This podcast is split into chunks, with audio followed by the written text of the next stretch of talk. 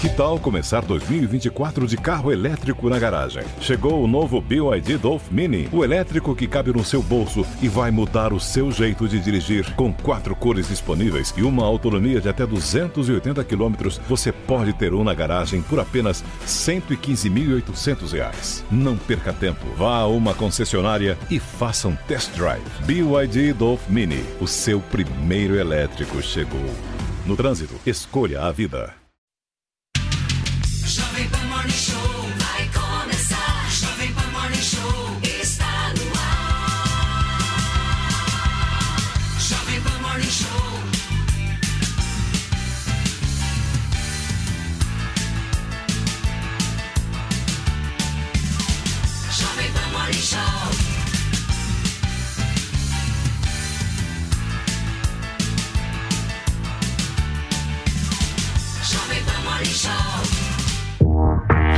Excelência, bom dia. Uma ótima quinta-feira para vocês que nos acompanham aqui na programação da Jovem Pan News. Que caos em São Paulo, gente. O programa de hoje promete até o meio-dia. A gente vai trazer várias informações sobre política, sobre o que acontece na cidade, esporte, entretenimento, tudo junto, misturado. E olha, um dia depois da operação para prender os responsáveis, Sérgio Moro vai conversar ao vivo com exclusividade aqui neste programa nesta quinta-feira. Além do senador, um promotor que também era alvo dos bandidos vai conversar com a gente no programa de hoje e é claro que a gente vai repercutir tudo isso com o nosso mega time.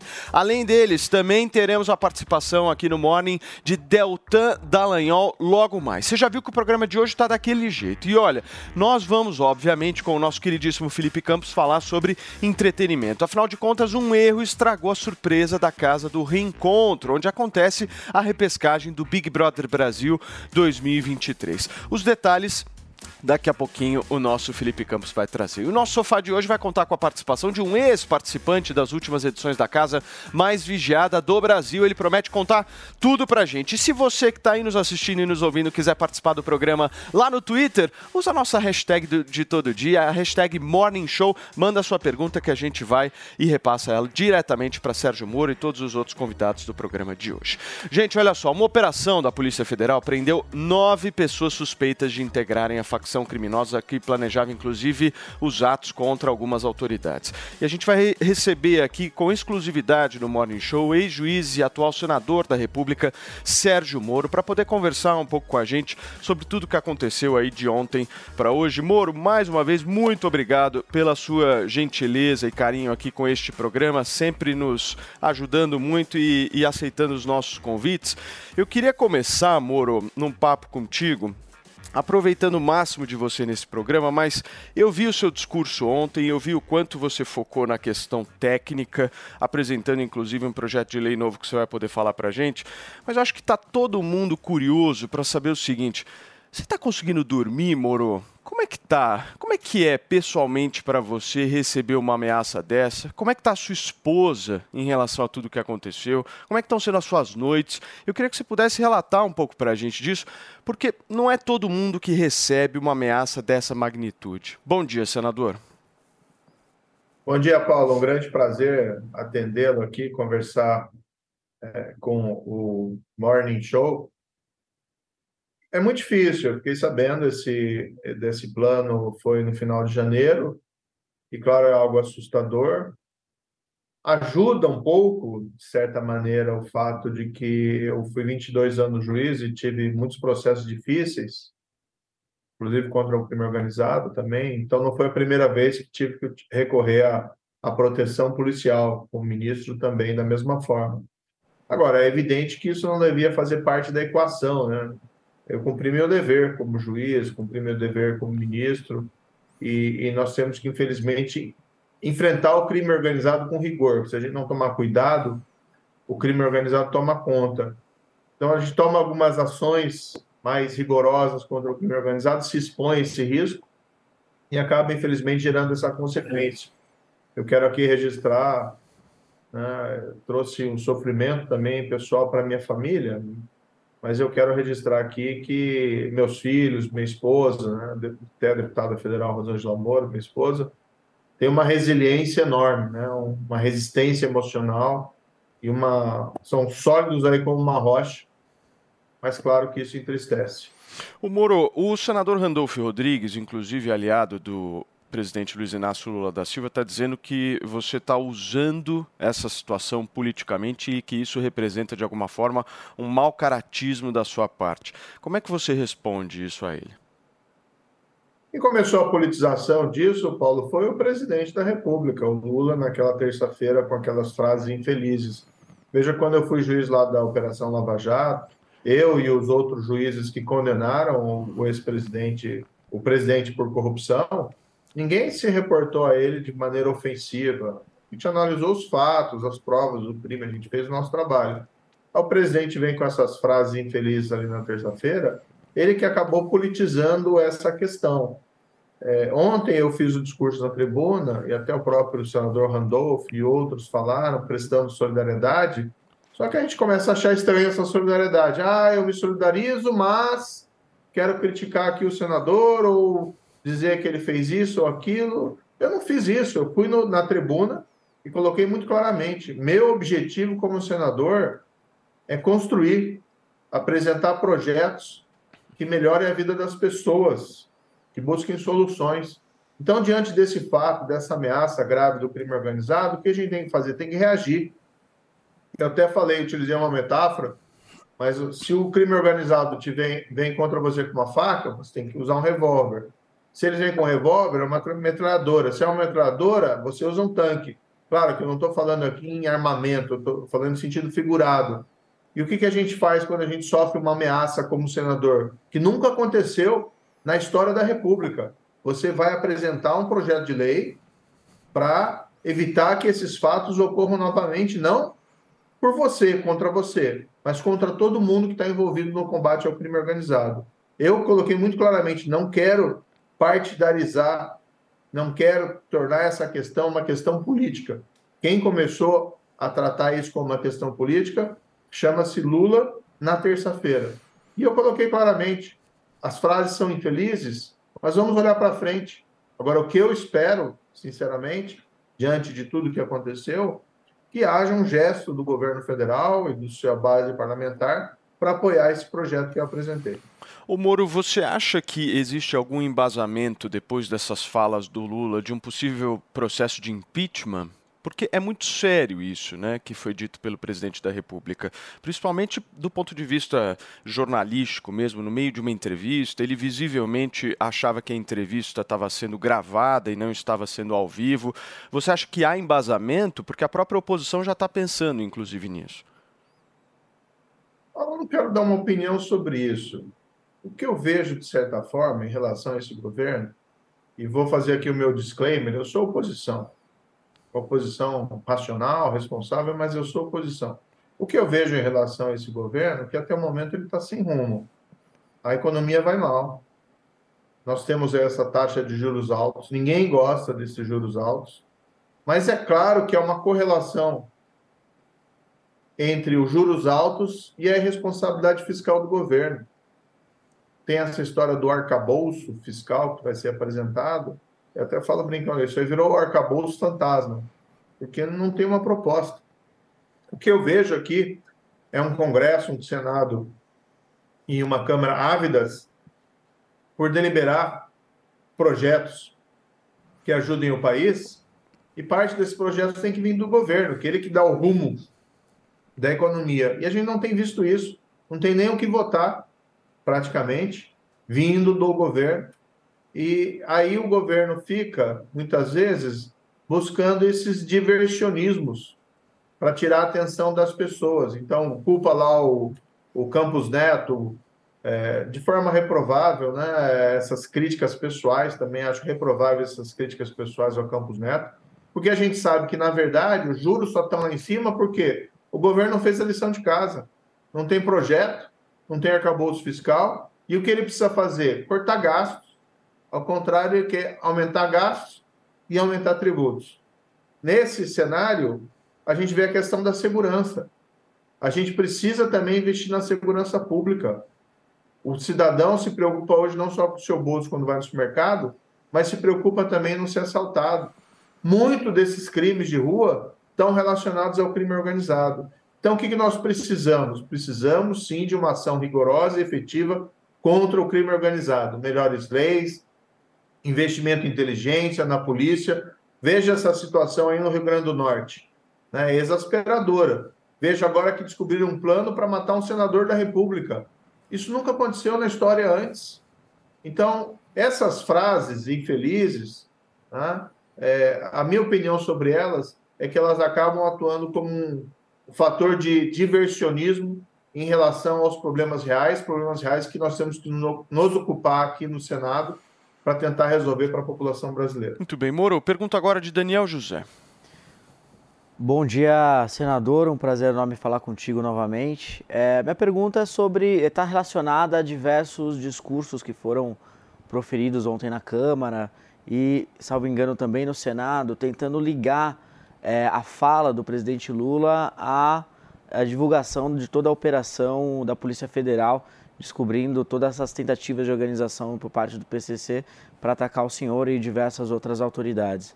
Eu gostaria de saber do senhor se é, existe de fato, na tua visão, algum relacionamento direto é, entre esquerda ou PT e PCC, ou se isso não é mais uma teoria conspiratória ou algo assim, e se no teu histórico como juiz lá atrás já tinha observado em alguns momentos é, é, situações pontuais ou mais amplas desse possível relacionamento aí entre a esquerda brasileira e o crime organizado. Daniel, a fala é muito grave. Imagine só se o presidente da República tivesse falado: eu quero me vingar do Daniel, eu quero me vingar uh, da Jovem Pan.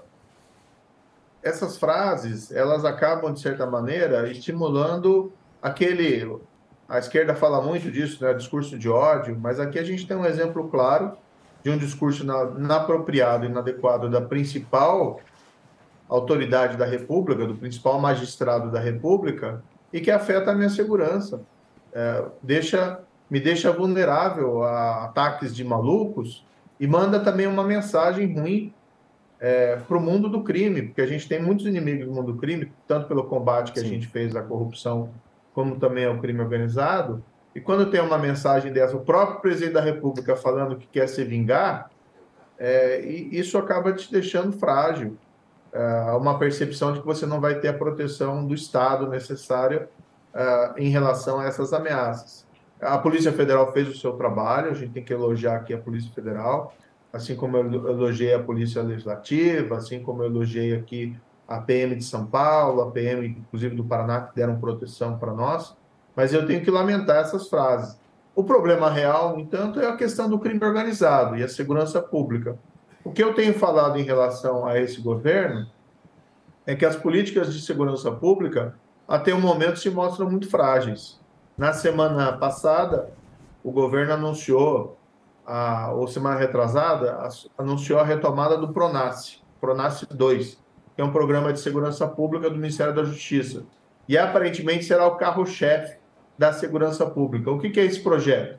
É transferir dinheiros, centenas de milhões de reais, nesse ano anunciaram mais de 700 milhões de reais, para organizações sociais e ONGs, para promover aquilo que eles chamam de cultura da paz, programas de cidadania. Não que isso não tenha alguma relevância, tem, mas não pode fundar um programa de segurança pública nesse tipo de projeto, em detrimento de investimento em forças policiais, em inteligências, em estratégias contra inclusive a criminalidade organizada e a criminalidade violenta. O Pronace já tinha, era um programa do governo anterior, do governo do Lula anterior, começou em 2007, terminou em 2016, e o que, que a gente viu naquele período? Sim. Os crimes subiram. Assassinatos saíram de 44 mil por ano e foram para 57 mil por ano. Então, o que me preocupa nesse cenário, mais do que as falas do presidente, que foram infelizes, é, é a falta de uma política pública coerente no âmbito da segurança pública. E é o cidadão que é assaltado na rua, ah, infelizmente isso estava acontecendo muito aí em São Paulo, mas acontece no país inteiro, aqueles assaltos até de motoboy, né, de, de gente disfarçada de entregador e tal, claro que a grande maioria tem nada a ver com isso. Ah, aqueles acontecimentos lá do Rio Grande do Norte, atentados à população, a gente vai depois se lembrar, olha, falta uma política de segurança pública desse governo até o momento. Muito bem. Moro, eu sei que a sua agenda é super corrida e você gentilmente nos cedeu aí alguns minutinhos dela. A gente te agradece muito e presta mais uma vez uma solidariedade aí nesse momento difícil que você está passando, você e toda a sua família. Muito obrigado, viu, senador?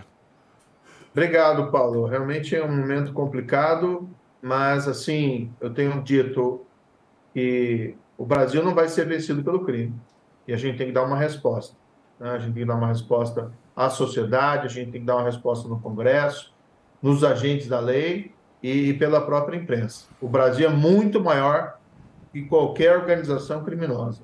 Desde que a gente se mobilize e tenha vontade política para fazer vencer a lei e não o crime, nós vamos prevalecer. Muito bem. Senhoras e senhores, nós entrevistamos aqui o senador da República, Sérgio Moro, para começar o Morning Show desta quinta-feira. Obrigado, Moro. Um abração para você. Gente, são 10 horas e 16 minutos. Felipe Campos já na área, o nosso Daniel José. Cadê a nossa Lady Bom Fontinelli? Já, ve- já vejo o nosso querido Evandro por aqui. Vamos repercutir um pouquinho dessa entrevista? Lady, eu quero começar por você, meu amor, porque tem um negócio nessa história aí que é assustador, Fontinelli. Eu acho que você vai concordar comigo. Nós estamos falando de uma operação contra o Sérgio Moro que teve nada mais, nada menos do que um orçamento de 5 milha. 5 milhões de reais. Não estamos falando de, É de um negócio grana. Não é um desorganizado, trocado, né, pequeno. Nós estamos falando de uma operação de 5 milhões de reais que alugou casa, que deu estrutura, que botou o povo para trabalhar, para matar, Antônia. Olha, o- bom dia, meninos. Bom dia, Bom Antônia. dia. Bom, bom dia, povo do Morning Show, que tá fazendo o maior sucesso. Tô recebendo muitas mensagens bacanas aqui no Instagram. Gente, deixa eu falar uma coisa para vocês. Quando eu vejo é, é, o Moro falando ah, e quando eu, eu vejo tudo que está acontecendo nesse país, eu fico, eu me, eu me sinto dentro de um cenário de um filme de, de, de terror. Eu me sinto morando em Tijuana, no Novo México, em Sinaloa. Isso aqui tá, tá Eu, sinceramente, eu acho que se é essas pessoas, se o Senado, se a Câmara, ou se a oposição ao Lula não tomar uma providência e não trabalhar pesado de imediato, isso aqui vai perder o controle, porque já estamos perdendo o controle. Tá ficando assustador morar nesse país, gente. Um país tão bonito, como é que é isso? Eu nunca imaginei na minha vida chegar nesse ponto. É assustador ver esse, esse homem falando. Uma operação de milhões, como todo mundo fala na internet. Isso sim é uma operação de milhões. É claro que tem uma, uma organização muito grande por trás disso tudo e tem um apoio. Agora, de quem a gente precisa saber. É complicado, gente, porque isso aí, até essa primeira pergunta que eu fiz para ele, era uma, é uma curiosidade, né, nossa, porque assim, nós não estamos acostumados com ameaças de morte, eu pelo menos nunca recebi É, não é comum, Eu também não. Eu nunca recebi uma ameaça de morte, mas nesse nível não é uma ameaça de morte, é um planejamento de morte. É um É, negócio completamente, Completamente diferente. diferente. né? Isso não é uma ameaça. De isso foi- 5 milhões, é né? um planejamento organizado, com pessoas atuando, com dinheiro. Alguém está pagando essa conta, É um, é- é um assassinato O que ponto organizado. é o seguinte: de onde saíram esses 5 milhões de reais para fazer essa O operação? que me assusta no crime organizado no Brasil é a falta que nós, né, que não estamos no sistema, no judiciário, não estamos acompanhando de uma forma direta as investigações, é entender as dimensões do crime organizado no Brasil. É, a gente sabe, ouvindo aqui e ali, que o PCC já entrou na política, que tem representantes eleitos aqui e ali pontualmente. Agora, até que ponto que eles entraram na nossa economia, até que ponto, qual que é o poderio econômico do crime organizado no Brasil? Isso assim é assustador, porque uma operação que gasta 5 milhões de reais, o que não é uma quantidade de dinheiro trivial, para ter pessoas, ter estrutura para matar alguém, é, é algo realmente assustador. Eu, como, como cidadão, me sinto muito preocupado com relação às dimensões um- que o crime organizado É um atingiu no Brasil. roteiro, é um roteiro de cinema, né? Se a gente for ver bem, é uma criação isso, na verdade. Qual que é a receita E anual como desses você caras? disse, é um planejamento. Agora, o timing da fala do Lula, né, Antônia, é um, time, um timing bem errado, né? Porque obviamente que vão levantar uma série aí de teorias Foi, que a gente não sabe ali, se é favor. verdade ou não, vale destacar, a gente não É. pode afirmar absolutamente nada, mas o timing não foi nada adequado, né, dessa fala dele, Antônio. O time não foi adequado. Isso aí não são palavras de um cidadão de bem, do que dirá de um presidente da República. E é mais assustador ainda ver toda a corja, eu chamo aquilo de corja, que está em volta, que se intitula Imprensa, Jornalistas Sérios, rindo. Isso é muito sério. Não teve uma pessoa para contestar esse senhor. Fala, presidente, essa fala é muito séria. Você sabe do que você está falando? Não, todo mundo em volta rindo. Que tipo de gente está na nossa comunicação? Que tipo de gente está no comando desse país? Pelo amor de Deus, gente, isso é muito assustador e muito sério. E tem gente subestimando, tem gente ainda que está pensando no look do dia, sabe? Isso vai dar um problema muito sério a passos largos se não tomarem providência. Mas o É negócio, da, o negócio da entrevista que pelo menos chama a atenção de todo mundo é a hora que ele fala que, meu, vocês cortam isso daí. Porque quando ele fala vocês cortam isso daí, me dá várias, várias Margens. margens aí. A primeira é que ele controla uma entrevista, como assim? Um entrevistado, um entrevistado de alguma forma fala para o entrevistador que o entrevistador tem que cortar ou não numa entrevista. Isso é um negócio estranho. Já começa daí. Segundo, ele entrou achando que era uma coisa e era outra. Porque ele achou que era gravada a entrevista e na realidade estava ao vivo. Estava ao vivo, é. Então, Pois ou é. seja, aquilo ali de alguma forma estava construído para que ele falasse o que ele quisesse, a hora que ele quisesse. O que eu acho que o, o presidente Lula não entendeu é que nós estamos em 2023, não estamos em 2003. O mundo mudou, as maneiras de se comunicar e a frequ... e a, E a rapidez. Ritmo, o ritmo e a, a rapidez, a amplitude daquilo que você fala tem um alcance muito maior. O Lula está acostumado a se comunicar com a base dele através do 247. 247, no meu ponto de vista, não é um veículo de imprensa isento. Obviamente não é. É um veículo de propaganda petista. Eles estão ali trabalhando diariamente para passar uma mensagem que vai ali de encontro com os mais radicais da base do PT. Então, o que o Lula imaginou que ele estava fazendo é que ele estava falando só com a base radical dele. Mas na realidade, no mundo de hoje, o que você fala para um veículo específico que atinge um público radical, na verdade está atingindo toda a população, porque existem diversas formas de transmitir esse conteúdo, como, como as mídias sociais, Instagram, por aí vai, e toda a imprensa isenta. Então, é, ele não está acostumado em como o mundo funciona e agora se viu nessa situação, no mínimo constrangedora, para não dizer absurda, como a Antônia já ressaltou. Sim. Deixa eu fazer uma pergunta para nossa Mari. Nós já temos o promotor Lincoln já conectado. Olha só, gente. O promotor Lincoln Gaquia, que há quase 20 anos investiga a facção criminosa paulista, ele era também um dos alvos dos bandidos. Não era apenas o senador Sérgio Moro. Havia uma lista de autoridades e a gente vai conversar com ele sobre esse caso. Tudo bem, promotor? Seja muito bem-vindo aqui à programação da Jovem Pan. Promotor, eu queria entender do senhor como é que o senhor viu esse projeto de lei que o senador Moro apresentou ontem? É algo positivo?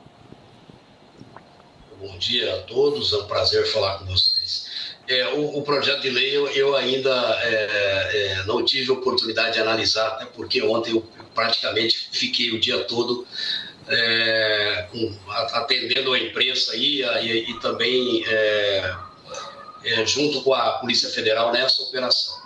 Queria até esclarecer que a operação ela é conjunta, né? Nós começou aqui com o Ministério Público de São Paulo, com o GAEP, é, fomos nós que, nas nossas investigações, detectamos que o ex-ministro Moro poderia ser uma das dos alvos aí dessa facção criminosa e, e a gente levou o caso aí ao conhecimento da cúpula da Polícia Federal para a instalação da, do inquérito policial, enfim, e, e agimos aí é, de maneira integrada e coordenada com a Polícia Federal desde o início das investigações até a data de ontem, tá? Foi deflagrada a operação.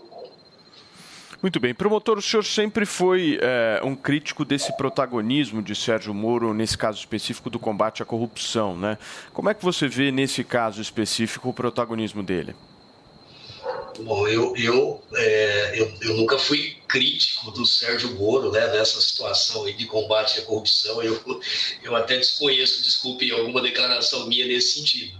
Tá? Não, quando eu me refiro, É. quando me, quando eu me refiro à sua crítica, não é uma crítica direta ao Sérgio Moro, mas sim ao protagonismo e ao personalismo dessa história. Eu já vi declarações suas nesse sentido. eu, eu me, me perdoe, né? Eu, eu realmente não. não é, é, eu até vi uma matéria dizendo isso, mas eu, eu realmente nunca disse isso a respeito do, do ex-ministro Moro. Até é, eu queria despersonalizar essa operação. Né? O, Os alvos aí não eram apenas o ministro Moro, não é apenas a minha pessoa, né? são agentes públicos, é, tem policiais penais no Porto Velho, tem é, agentes públicos em Campo Grande, no Mato Grosso. Quer dizer, na verdade, era um grande plano da, da facção paulista. Primeiro, para tentar resgatar o Marcola, e se isso não fosse possível, aí sim eles partiriam para tentar é, o plano B, eles denominaram de plano B, que seria ataques contra agentes públicos e autoridades. E nesses, nesse rol se incluía o ex-ministro Moro. Né? Eu disse, não é só o ex-ministro Moro, ele é um dos alvos é, é, dessa, dessa operação, evidentemente por ele ser hoje, atualmente, um senador da República e a esposa, que também né, estava mencionada nesse plano, uma deputada federal eleita.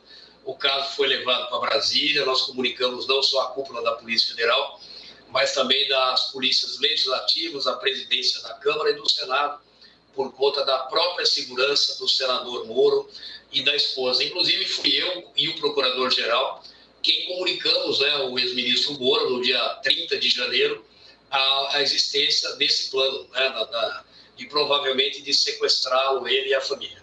Promotor, como é que o senhor ficou sabendo disso? Eu fiquei sabendo que as investigações são nossas, aqui do, do Ministério Público de São Paulo. Eu investigo isso há mais de 18 anos.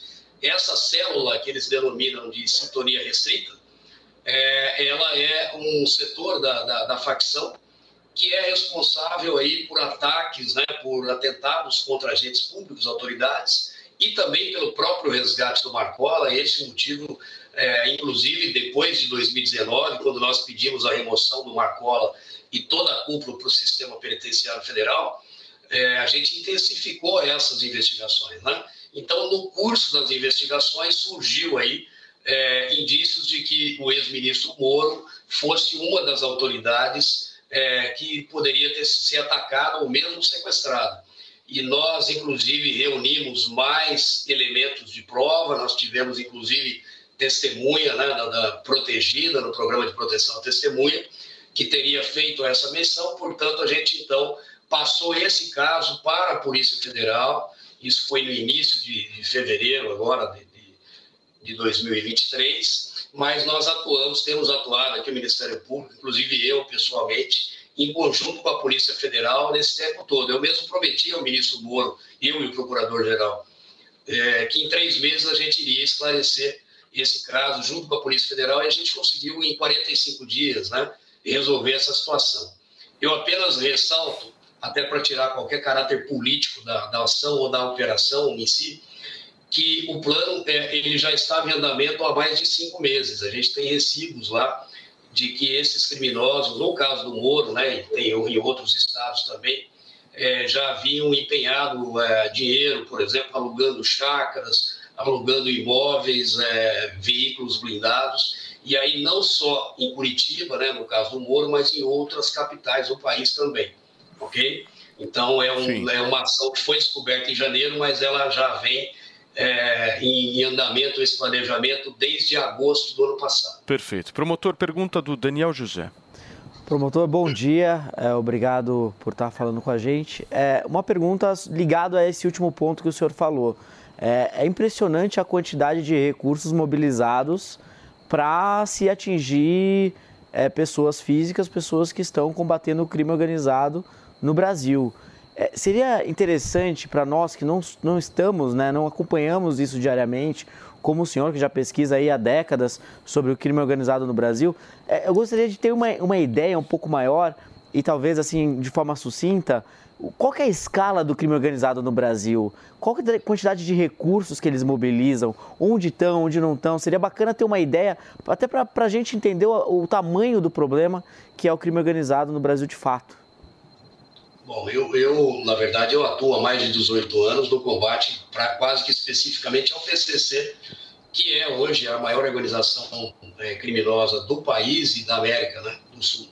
É uma, uma, organização que tem mais de 40 mil integrantes, a organização que mais cresce hoje no mundo, é, que fatura em torno de um bilhão de reais por ano, principalmente com o tráfico de cocaína para a Europa. Então, é, eles, recurso é o que não falta né, para esse pessoal hoje em dia. É, e, inclusive, é, o que foi alocado para o resgate do Marcola, que é o plano A, né? a gente tinha o plano A e o plano B.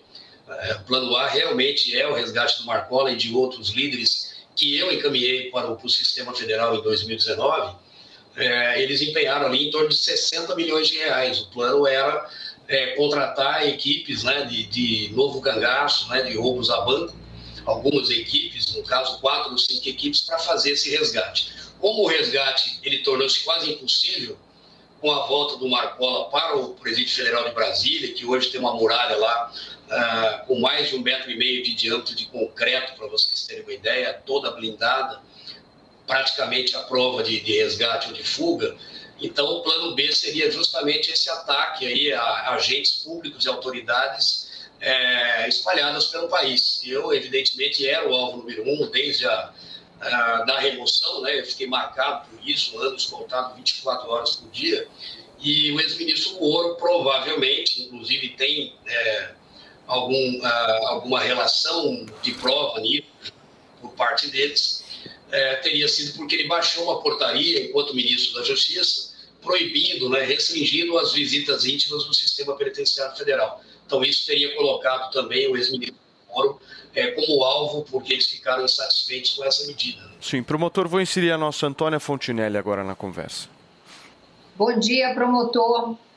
É, querido, o que a gente vê desde que esse governo foi eleito é um avanço né, e uma tranquilidade por parte dos criminosos. Isso a gente vê nas ruas, isso a gente vê eles, enquanto cometem seus delitos, eles mesmos gravam, eles gritam aqui é Lula. Ah, eles, é, a gente percebe um cenário de conforto para eles, eles se sentem à vontade né, para cometer seus crimes, sejam eles de menor porte, de grande porte a gente vê o crime organizado avançando. O Rio de Janeiro, as pessoas estão é, assustadas dentro de casa, a gente vê isso em São Paulo. A gente viu o depoimento dos, dos criminosos em, no Rio Grande do Norte falando agora não tem mais conversa, não vamos conversar com o governo, quem está prometido está prometido e a gente não quer mais papo. Para a gente ser pragmático, o promotor, como fazer para sanar essa situação que está igual rastilho de pólvora, avançando e a sociedade está assustada, presa dentro de casa, pagando condomínios, IPTUs e tudo que você possa imaginar, caríssimo. Como é que isso, onde que isso vai acabar, promotor? Veja, precisa, é, é uma, uma, política de segurança pública de Estado. Eu não falo só do, do governo federal, mas de todos os estados do país. São Paulo, em 2006, ficou de joelhos com o crime organizado, né? É, praticamente se ajoelhou à frente do crime organizado e nós não tínhamos é, sequer o conhecimento do tamanho dessa organização criminosa, quantos integrantes eram, quem estava preso, quem estava em liberdade, se eles tinham mesmo, como o Marcola dizia, 100 mil soldados para atacar o Estado. E a gente teve que fazer a nossa lição de casa. Então, houve a partir dali, eu, eu digo por parte do Ministério Público, estou à frente de, de, investigações desde essa época, é, um, várias investigações é, tendentes a monitorar, a conhecer profundamente essa organização. E a gente só pode fazer isso agindo de maneira integrada. Né? Esse é, é, essa é a solução. Aqui a gente está agindo, por exemplo, em concurso. Com a Secretaria de Administração Penitenciária, não é possível você falar em combate a crime organizado e deixar o sistema penitenciário de lado, né, sem ouvi-lo. Nós atuamos em conjunto também com a Polícia Militar, com a Polícia Civil, é, muitas vezes com a Polícia Federal, a gente tem um contato quase diário com o Departamento Penitenciário Nacional, até porque nós mandamos o problema para eles, né? Em 2019, a gente removeu as maiores lideranças do crime né, paulista para o sistema penitenciário federal. O que precisa hoje é integração. Eu sou promotor há 31 anos, eu estou há 18 anos especificamente atuando contra o crime organizado, e eu vejo ações isoladas de Estado, às vezes até da Polícia Federal, e o crime não tem fronteira. Experimente o polvo provençal do Rufinos Restaurante. Uma deliciosa receita de polvo inteiro grelhado com alho e ervas de Provence. Acompanhe riso al nero de sépia. Para duas pessoas, imperdível. Rufinos Restaurante. No Itaim, Rua Doutor Mário Ferraz 377. Acesse rufinos.com.br. A Jovem Pan News chegou à TV e para assistir a nossa programação é muito fácil. Se você tem TV por assinatura, procure pelo canal 576 na NET, Claro TV, Sky e DirecTV Go. Pelo canal 581 na Vivo TV ou também pela Oi Play. Já na Parabólica é só sintonizar o canal 7 digital. Mas se você quiser assistir na palma de sua mão, no celular ou tablet, é só baixar o Panflix na sua loja de aplicativos e assistir 24 horas no mundo todo. Jovem Pan News. Sabia que quem tem um nível avançado de inglês pode aumentar em até 61% o seu salário? Com o curso de Inglês New, você pode conquistar aquela promoção que tanto sonha ou ainda trabalhar fora do Brasil. São mais de 200 aulas gravadas, além de conteúdos ao vivo toda semana para você interagir com o professor. Venha fazer parte do time de mais de 12 mil alunos que transformaram suas vidas através do inglês. Acesse a newcursos.com.br e garanta já a sua vaga. As principais notícias da hora e a opinião dos nossos comentaristas. Segunda às 11 da noite e de terça a sexta às 10 da noite. Fast News na Jovem Pan News. Aconteceu. Aconteceu. Está na Jovem Pan News. Você conectado com a informação.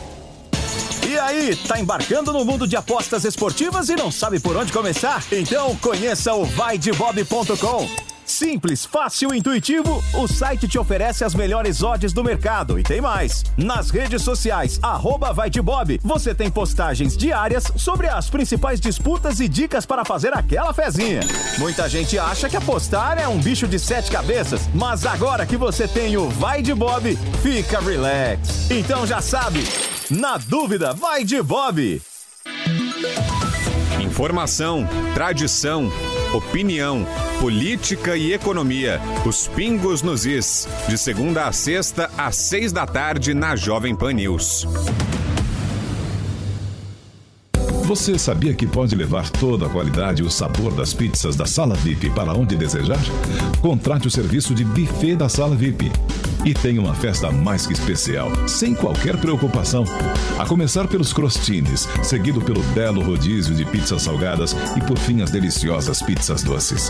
Sala VIP Buffet, porque seus convidados merecem uma festa VIP.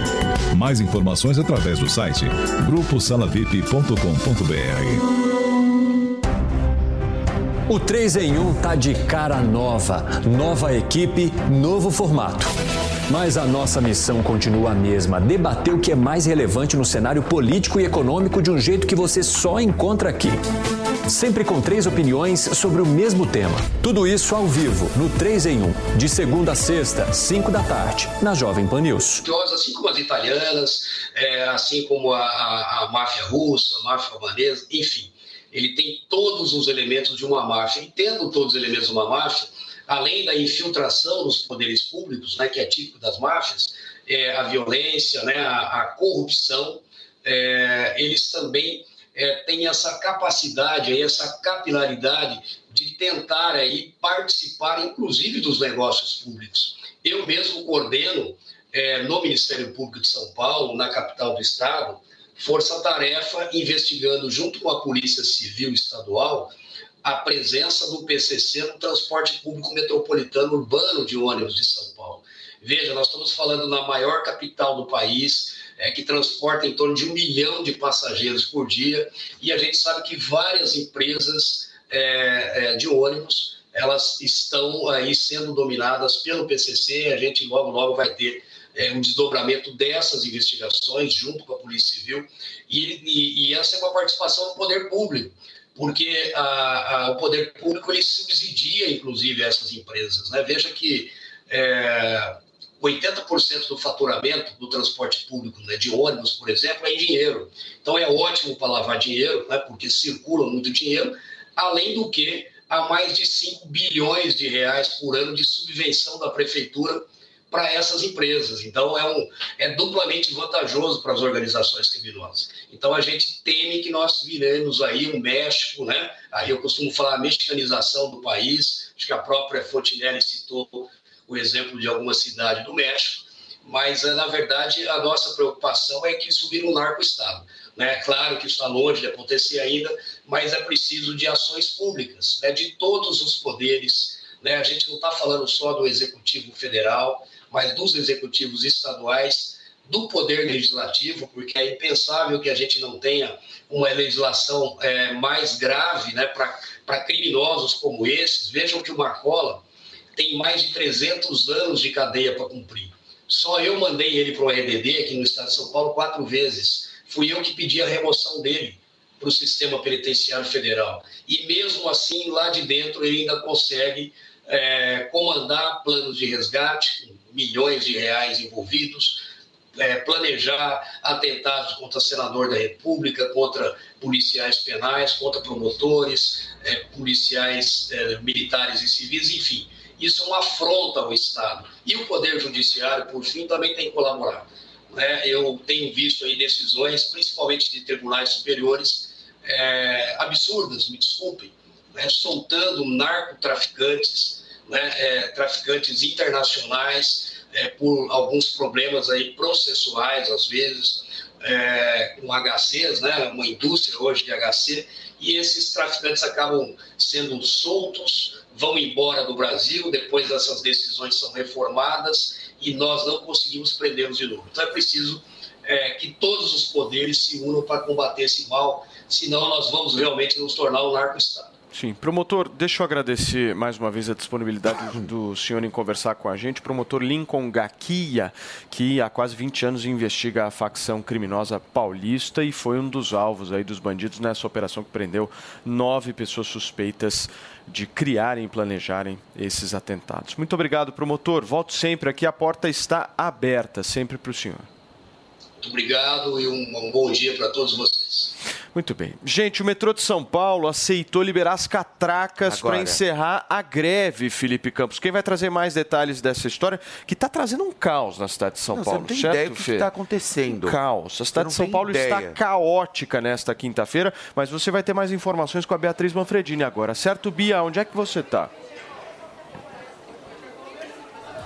Certo, Paulo. Olha, caos é a palavra para descrever essa manhã aqui em São Paulo, né? Nós falamos da estação Jabaquara, linha 1 azul do metrô. E tem uma quantidade imensa de pessoas aguardando aqui a abertura das portas do metrô para conseguir ir trabalhar. As pessoas estavam acumuladas mais na entrada, mais há algum tempo, há cerca de meia hora. Essas pessoas desceram, vieram aqui para os portões para fazer uma pressão nos funcionários e conseguirem entrar. Muita gente que precisa ir trabalhar, ir estudar, voltar para casa, tem quem, tem quem trabalhou de madrugada. Então esse pessoal já está aqui. Tem gente que chegou às 6 horas da manhã para aguardar essa liberação e o metrô decidiu é, liberar a catraca livre na entrada gratuita às 8 e meia da manhã e prometeu que duas horas depois, mais ou menos, iria liberar a entrada das pessoas, né? Iria conseguir fazer com que os funcionários voltassem e o metrô voltasse a operar. Mas até agora isso não aconteceu. Ó. A gente vê que só tem entrada e saída de funcionários, mas não tem entrada e saída da população. Até agora, a linha 1 azul, 2 verde, 3 vermelha e 15 prata permanecem fechadas, permanecem paralisadas. Estou mostrando só a porta aqui da estação Jabaquara, mas dá uma olhada no outro lado, na situação ali da escada. O pessoal já desistiu, está sentado esperando, tem quem tenha ido comprar um café. Cada um tenta uma solução diferente. Tem muita gente com problemas com o chefe, porque não consegue chegar no trabalho. Tem quem tenha procurado o aplicativo de transportes. Eu conversei com uma moça, por exemplo, para chegar aqui do Jabaquara à Consolação. Ela já está aqui há três horas e meia, tentou ver o preço de um aplicativo de transporte e o valor dava 250 reais. Aí ela desistiu, está mandando vídeos para o chefe para justificar esse atraso. O Sindicato dos Metroviários diz que reivindica a- o pagamento de direitos, o fim das terceirizações e também a abertura de concursos, já que há defasagem de funcionários. Hoje eles têm uma assembleia às seis e meia da tarde e dizem que aguardam um posicionamento, uma reunião com o governo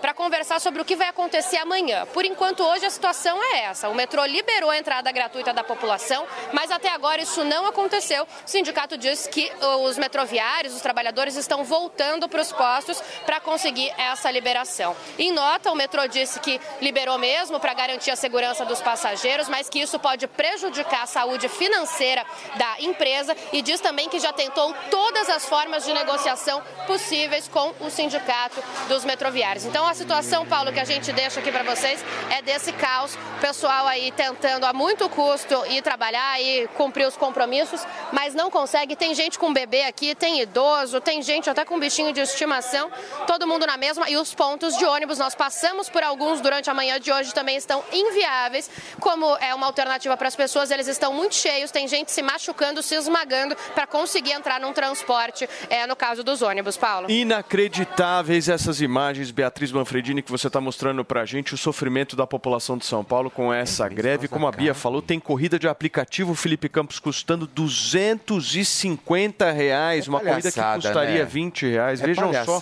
né? como sempre no final Não, da história, quem se que ferra tá São Paulo. Você não tem ideia o que são tá as Avenida pessoas que estão pagando impostos nesse São país. Paulo está completamente parado. Bom, a é gente torce aí para que essas, essa situação ela seja resolvida, porque as imagens são fortíssimas, gente espremida, parecendo sardinha em lata, meu. não é tem um distrato isso, é Não, um você não negócio inacreditável a forma como as pessoas Doutor estão sendo Arnaldo tratadas. Paulista, você que está por essa região, pessoal, se você puder evitar vir, eh, por enquanto agora, a melhor coisa que tem é você ficar, em- por enquanto, em casa, porque, olha, não tem condições de você sair. Muito bem. Gente, são 10 horas e 46 minutos para vocês que nos acompanham aqui na programação da Jovem Pan. Vocês sabem que tem muita gente nos assistindo, nos acompanhando agora por conta desse trânsito, desse caos, enfim, que está rolando na O cidade de pessoal da rádio ama, gente, E eu o li uma frase de um filósofo que diz o seguinte: é dos carecas que elas gostam mais. Gostam mais.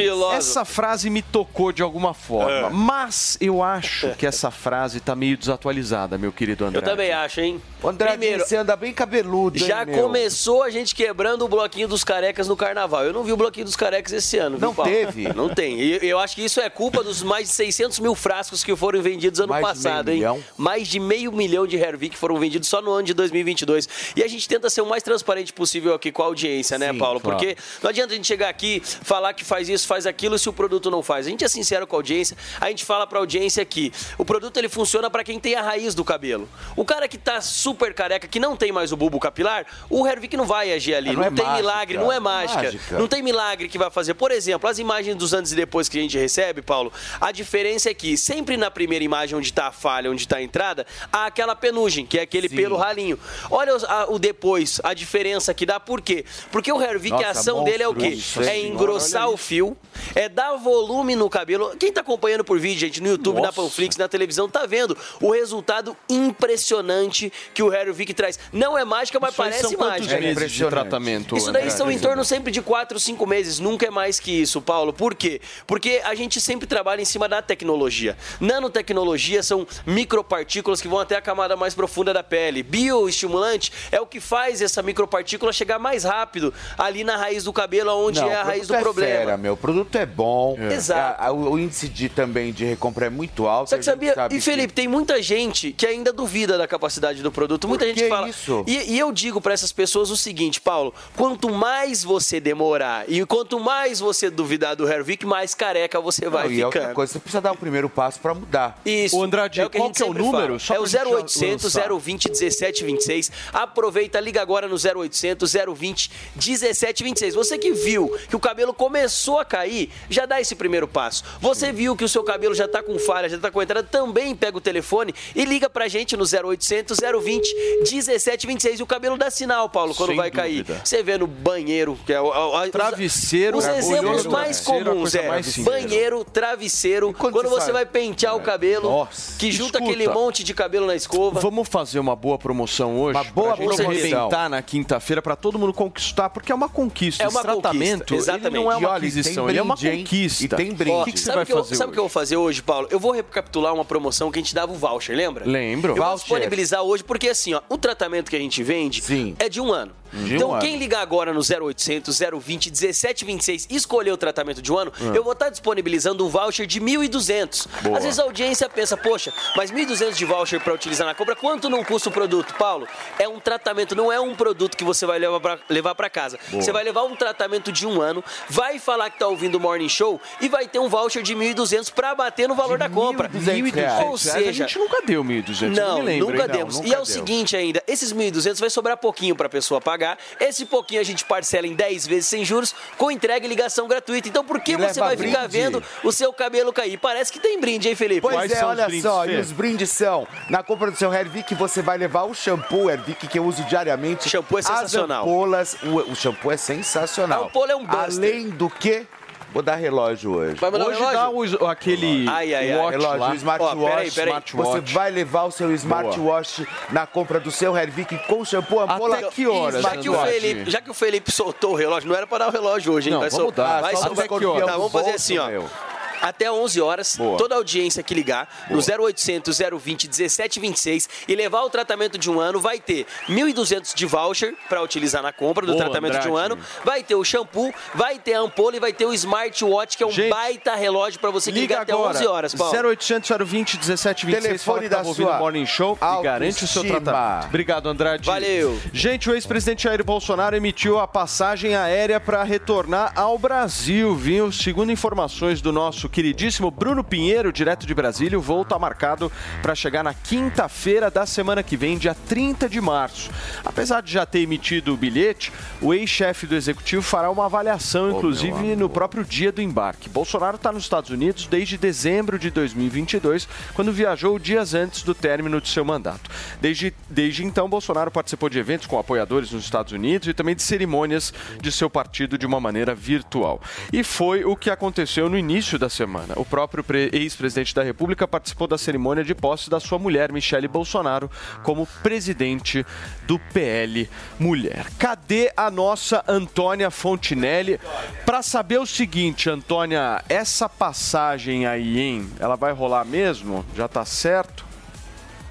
Gente, olha, na boa, do fundo do meu coração, eu não tô nem aí se o Bolsonaro vai vir para o Brasil, se fica em Orlando, se vai para os Emirados Árabes, entendeu? Temos coisas muito mais importantes para pensar nesse momento. Temos uma guerra, temos uma guerra, é, temos o narcotráfico invadindo o nosso país, temos o atual presidente falando que vai se vingar de quem o prendeu, temos e, e vocês não se atentaram para uma coisa que naquela entrevista ele só pediu o seguinte: tirem a palavra foder. Eu vou me vingar para ele, tá tudo bem, entendeu? Ele só disse assim: tira essa palavra foder. Que na cabeça dele era mais sério do que dizer que vai se vingar. Então, se o Bolsonaro vem para o Brasil, se o Bolsonaro não vem, pouco me importa. A gente tem que se preocupar com o que de fato é real nesse momento. Briga política, oposição, se 2026 ele vai vir, se não vai vir, não interessa. A gente está se afogando. O Titanic está afundando e a Sim, gente. mas não deixa de ser, mas não deixa de ser uma, uma, uma Claro. notícia importante, Um fato né? importante. E é importante um fato nesse importante, contexto já que do crime todos- organizado. Já Ah. que todos estão querendo o retorno dele e você sabe muito Fala, bem como Dani. funciona. Não, eu acho que assim, sobretudo no momento como agora, que o país está discutindo, está parando para olhar de fato é, toda essa questão do PCC e do crime organizado, isso sempre foi uma bandeira do Bolsonaro. Era exatamente agora que ele deveria estar aqui fazendo uma oposição, sendo vocal nesses absurdos que estão acontecendo. O que, que o Bolsonaro falou sobre essa fala do Lula com relação ao Moro? O que, que o Bolsonaro tem falado sobre essa investigação da Polícia Federal? Então, assim, é, é oportunidade atrás de oportunidade que ele vai perdendo de exercer um papel de oposição e de ser uma figura política relevante no Brasil. Para mim, fica cada vez mais claro que ele não quer mais isso e que ele vai tocar a vida dele. e tudo bem, é uma escolha vocês pessoal dele. entenderam o que eu falei? Então vocês entenderam o que eu falei? O Bolsonaro, todas as vezes que ele aparece, é falando alguma coisa e chorando. A gente precisa de uma oposição que seja firme. A gente precisa de uma oposição que fala acabou a palhaçada. Eu, quando apoiei o Bolsonaro, quando votei no Bolsonaro, é que eu achava que estava entrando um doido, sabe? Um doido do bem, obviamente. E ele é um cara do bem, eu não estou tirando isso dele, não. Só que eu acho que ele está muito fragilizado. E a coisa, o bicho está pegando aqui Por quê? Porque deu brecha para o inimigo, porque foi muito bonzinho, porque tudo era tratado nas quatro linhas. E nós, é, é, cidadão de bem, não estamos sendo tratados nas quatro linhas. Isso aqui virou esculacho. Tem que ter alguém firme para combater isso aí, gente. Muito Quero bem. ninguém chorando aqui, não. Meus amores, você tá muito. Eu já falei isso algumas vezes, né, Antônia? Como você fica bonita, brava. Eu me apaixono Brava, assim é. todas as vezes que É. você sai do sério. Mas isso é. Aliás, você tá muito linda hoje, minha gata. Muito linda mesmo. Turma, eu vou para um rápido intervalo comercial, mas é muito rápido. Na volta, tem Deltan Dallagnol aqui no Morning Opa, Show. Deltan, Entrevista nossa que nós vamos Deltan. fazer aqui com o deputado federal Deltan Dallagnol, Pode que obviamente chegar. teve na Operação Lava Jato e deve ter muita coisa para contar pra gente sobre essa operação que rolou ontem. A gente vai pro break, mas antes você confere o giro de notícias. China suspende embargo à carne bovina do Brasil. Ministério da Agricultura confirmou a normalização após caso de vaca louca no Pará. Lula planeja criar subsídio para o piso da enfermagem. Presidente avalia dar aumento salarial ao setor, mas restrito somente às santas casas. Presidente da Anfávia descarta demissões em massa nas montadoras. Fábricas de veículos anunciaram férias coletivas e paralisaram temporariamente a produção. Telescópio da NASA localiza exoplaneta com presença de água. Planeta foi chamado de VHS 1256b e está a cerca de 40 anos-luz de distância da Terra.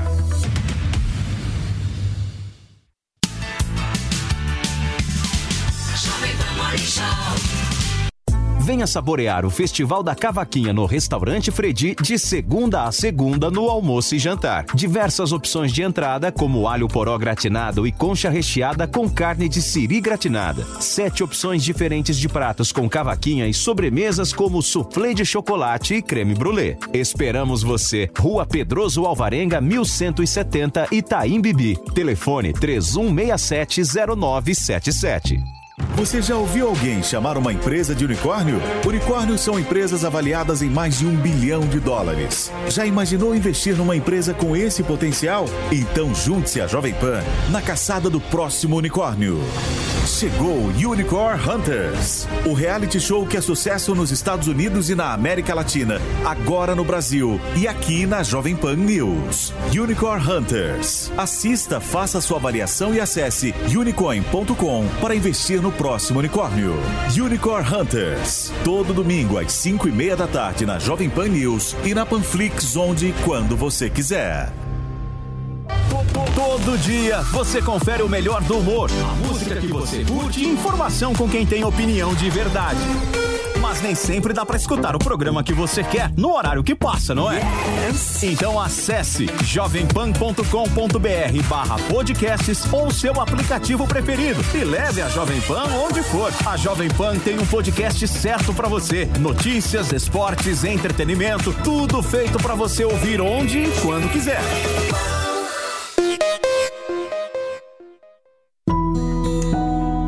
O iFood se uniu com a Gerando Falcões, CUFA e Ação Cidadania para ajudar as vítimas das chuvas no litoral norte de São Paulo. E você também pode contribuir. Faça sua doação pelo app do iFood, na finalização de um pedido ou no campo de doações. Os valores serão revertidos em alimentos, kits de higiene pessoal, roupas e infraestrutura. Ajude quem precisa. Doe você também.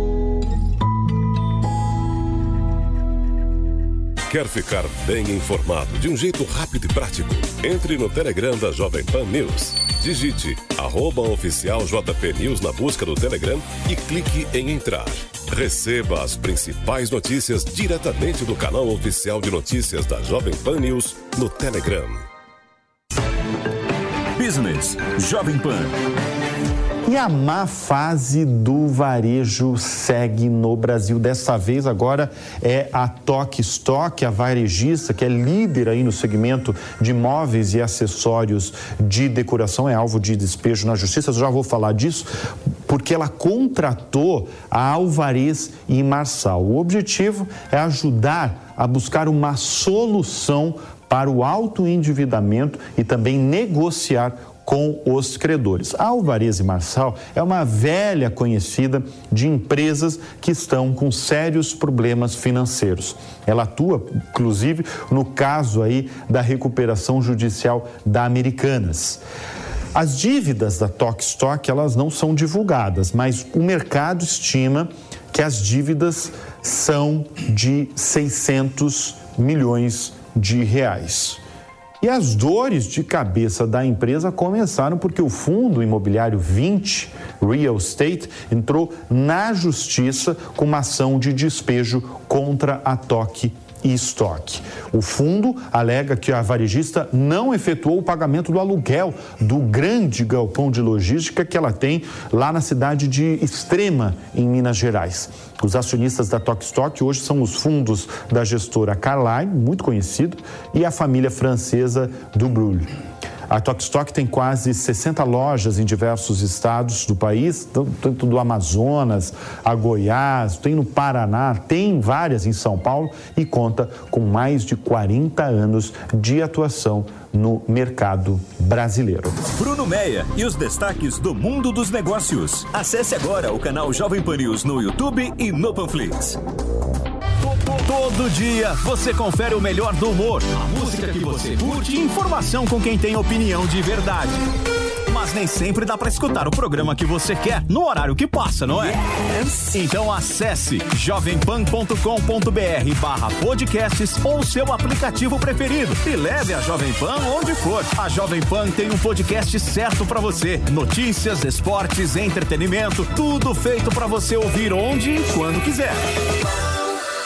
Você sabia que o frango é a melhor proteína para uma dieta saudável e de emagrecimento? Rico em vitaminas e minerais, o frango controla o colesterol e auxilia na imunidade. Chega de frango sem graça. Venha experimentar os deliciosos frangos grelhados na brasa, com um sabor inigualável e temperados com molhos importados. Ficar em forma e manter a saúde nunca foi tão gostoso. Barcelos Moema, a maior rede de frango na brasa do mundo. Rua Canário 544 Moema. Siga nossas redes sociais, arroba Barcelos Moema.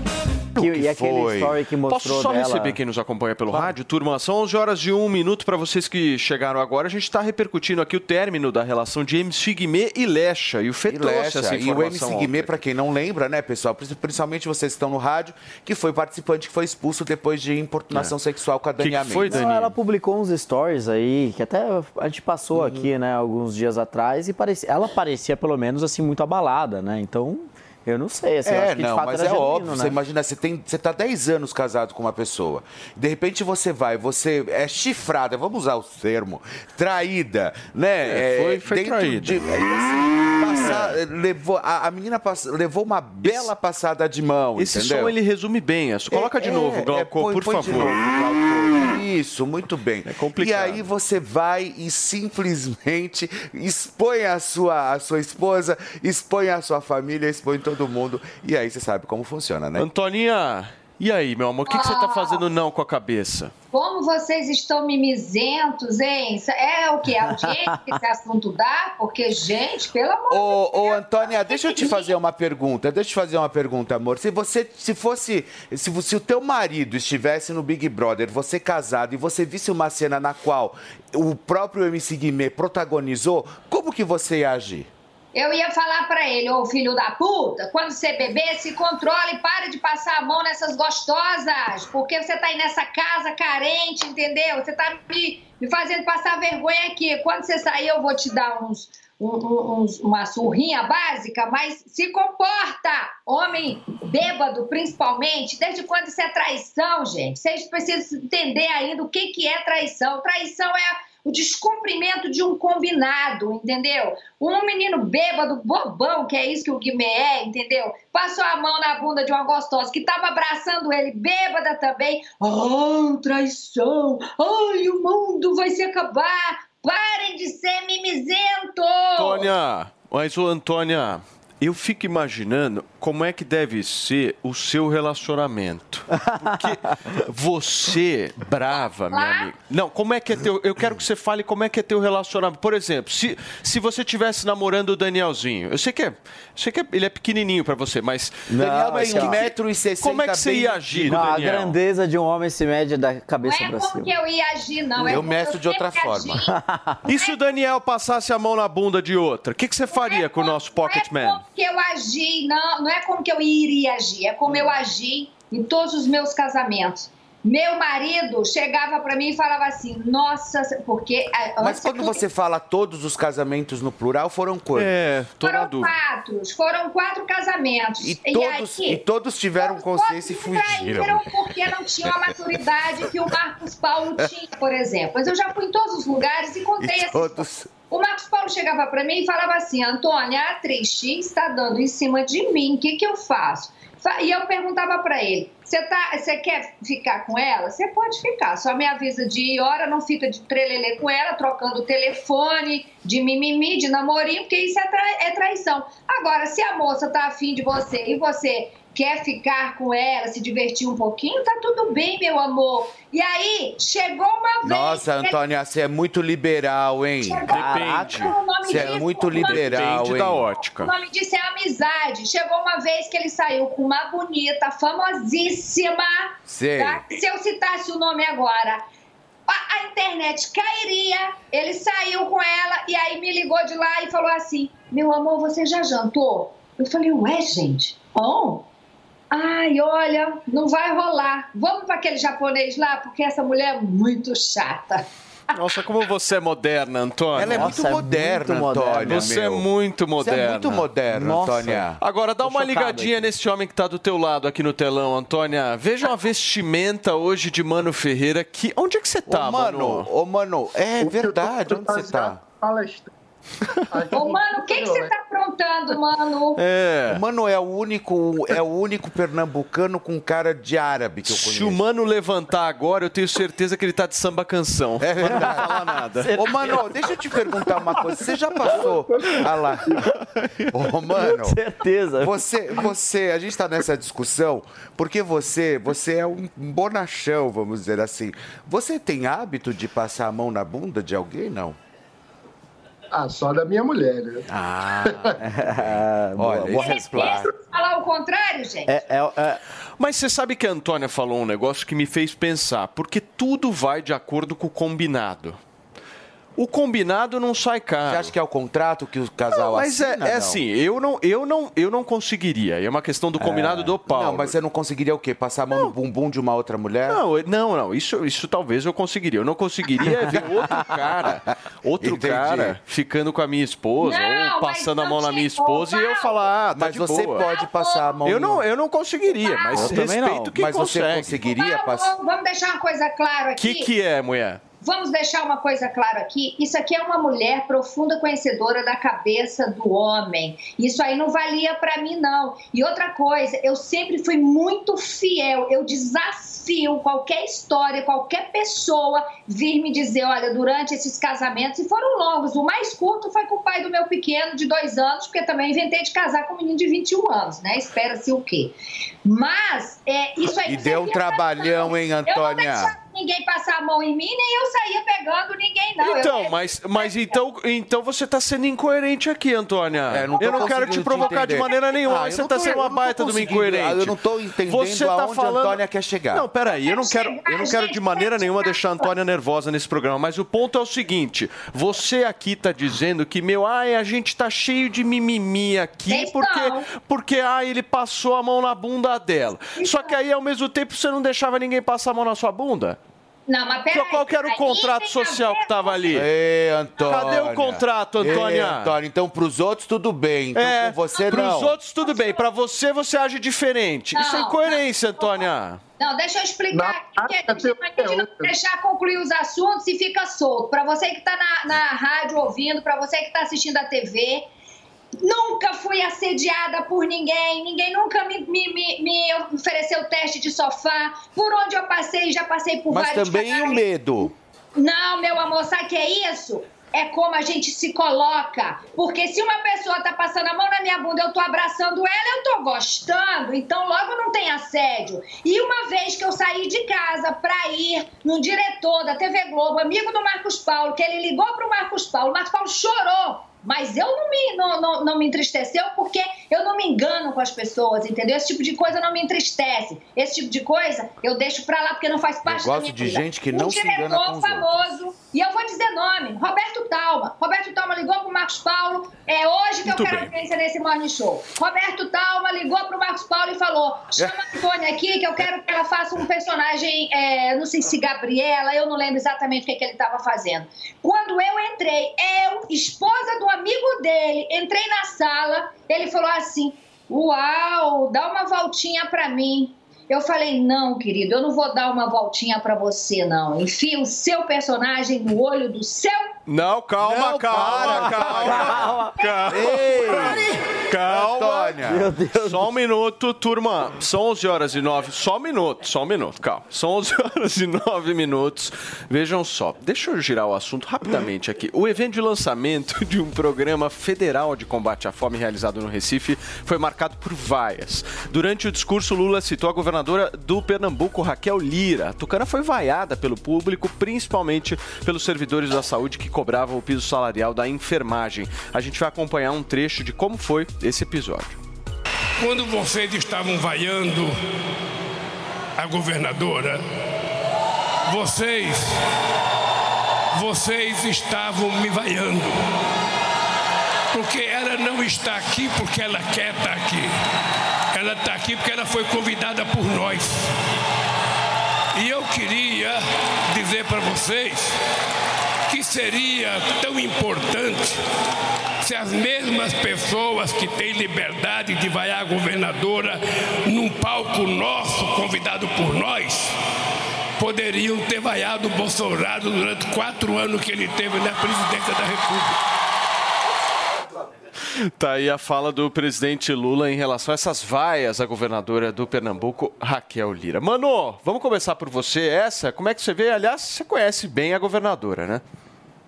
Pois é, a Raquel Lira, vale contextualizar, ela é uma política do PTB e assume o poder em Pernambuco após um longo ciclo de 16 anos do PSB no poder. O PSB em Pernambuco é um partido criado por Miguel Arraes, depois foi comandado por Eduardo Campos. Atualmente, os filhos do Eduardo Campos, a gente recebeu recentemente o deputado Pedro Campos aqui no programa, eh, lideram o partido no Estado Há quem diga que a mãe deles é a grande líder por trás do partido, a Renata Campos, mas o prefeito do Recife, João Campos, também estava presente no evento. E há, portanto, uma rivalidade muito grande entre o grupo do PSB, liderado pelo prefeito João Campos, do grupo da Raquel Lira, que assume o poder, rompendo esse ciclo de 16 anos de poder da esquerda em Pernambuco. Mas, ao mesmo tempo, a Raquel Lira é uma política que vem de uma tradição de centro-esquerda. Ela é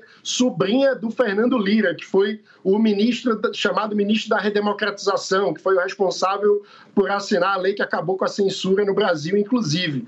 No contexto da eleição do ano passado, a Raquel se colocou como opção de terceira via, sem apoiar nem o presidente Lula, nem o ex-presidente Jair Bolsonaro, o que naturalmente levou a esquerda petista e a turma do PSB a tratarem a Raquel Lira como uma reencarnação do fascismo, a representante da extrema-direita, porque ela não prestou é, servidão ao projeto do presidente Lula. E agora a gente vê. Mano, é, desculpa te interromper, meu amigo. Desculpa te interromper. Eu preciso ir para Brasília, porque nesse momento o presidente da Câmara dos Deputados, Arthur Lira, está dando uma coletiva de imprensa e a gente vai acompanhar um trecho dela aqui na programação e da Jovem que as medidas provisórias caiam no plenário da Câmara, no plenário do Senado.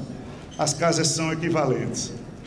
A Câmara é, pro- é Câmara é casa iniciadora de projetos de lei, PECs, MPs, projeto de lei complementar, PLNs, tudo que o governo federal manda constitucionalmente inicia-se na Câmara. E o Senado simplesmente é revisora e não quer ser. Quer ter protagonismo. se dividir as indicações de ministro Supremo, de ministro STJ, de agências reguladoras, de embaixadas, a gente pensa em dividir a atribuição.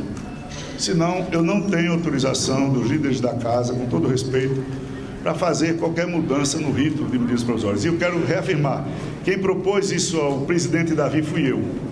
Pedi desculpas no Colégio de Líderes, porque o colégio unanimemente foi contra a Câmara abrir mão das suas prerrogativas e eu atendi, cedi. E o pior, o Senado, depois da proposta, me enviou um texto, eu forneço a todos os jornalistas que quiserem. Eu recebi do secretário-geral da mesa do Senado, recebi o secretário-geral da mesa do Senado autorizado pelo seu presidente a negociar esse texto. Negociamos o texto na sexta-feira de manhã e na sexta-feira da noite, depois do texto negociado, o Senado alterou a negociação de novo por influências locais de questões pontuais e alterou o texto que o próprio Senado mandou. Foi aí que eu chamei a reunião de líderes, se vocês estão entendendo, e os líderes não confirmaram, não compactuaram com o texto proposto. E aí, o Senado perde a razão. Propôs um texto, mudou o entendimento.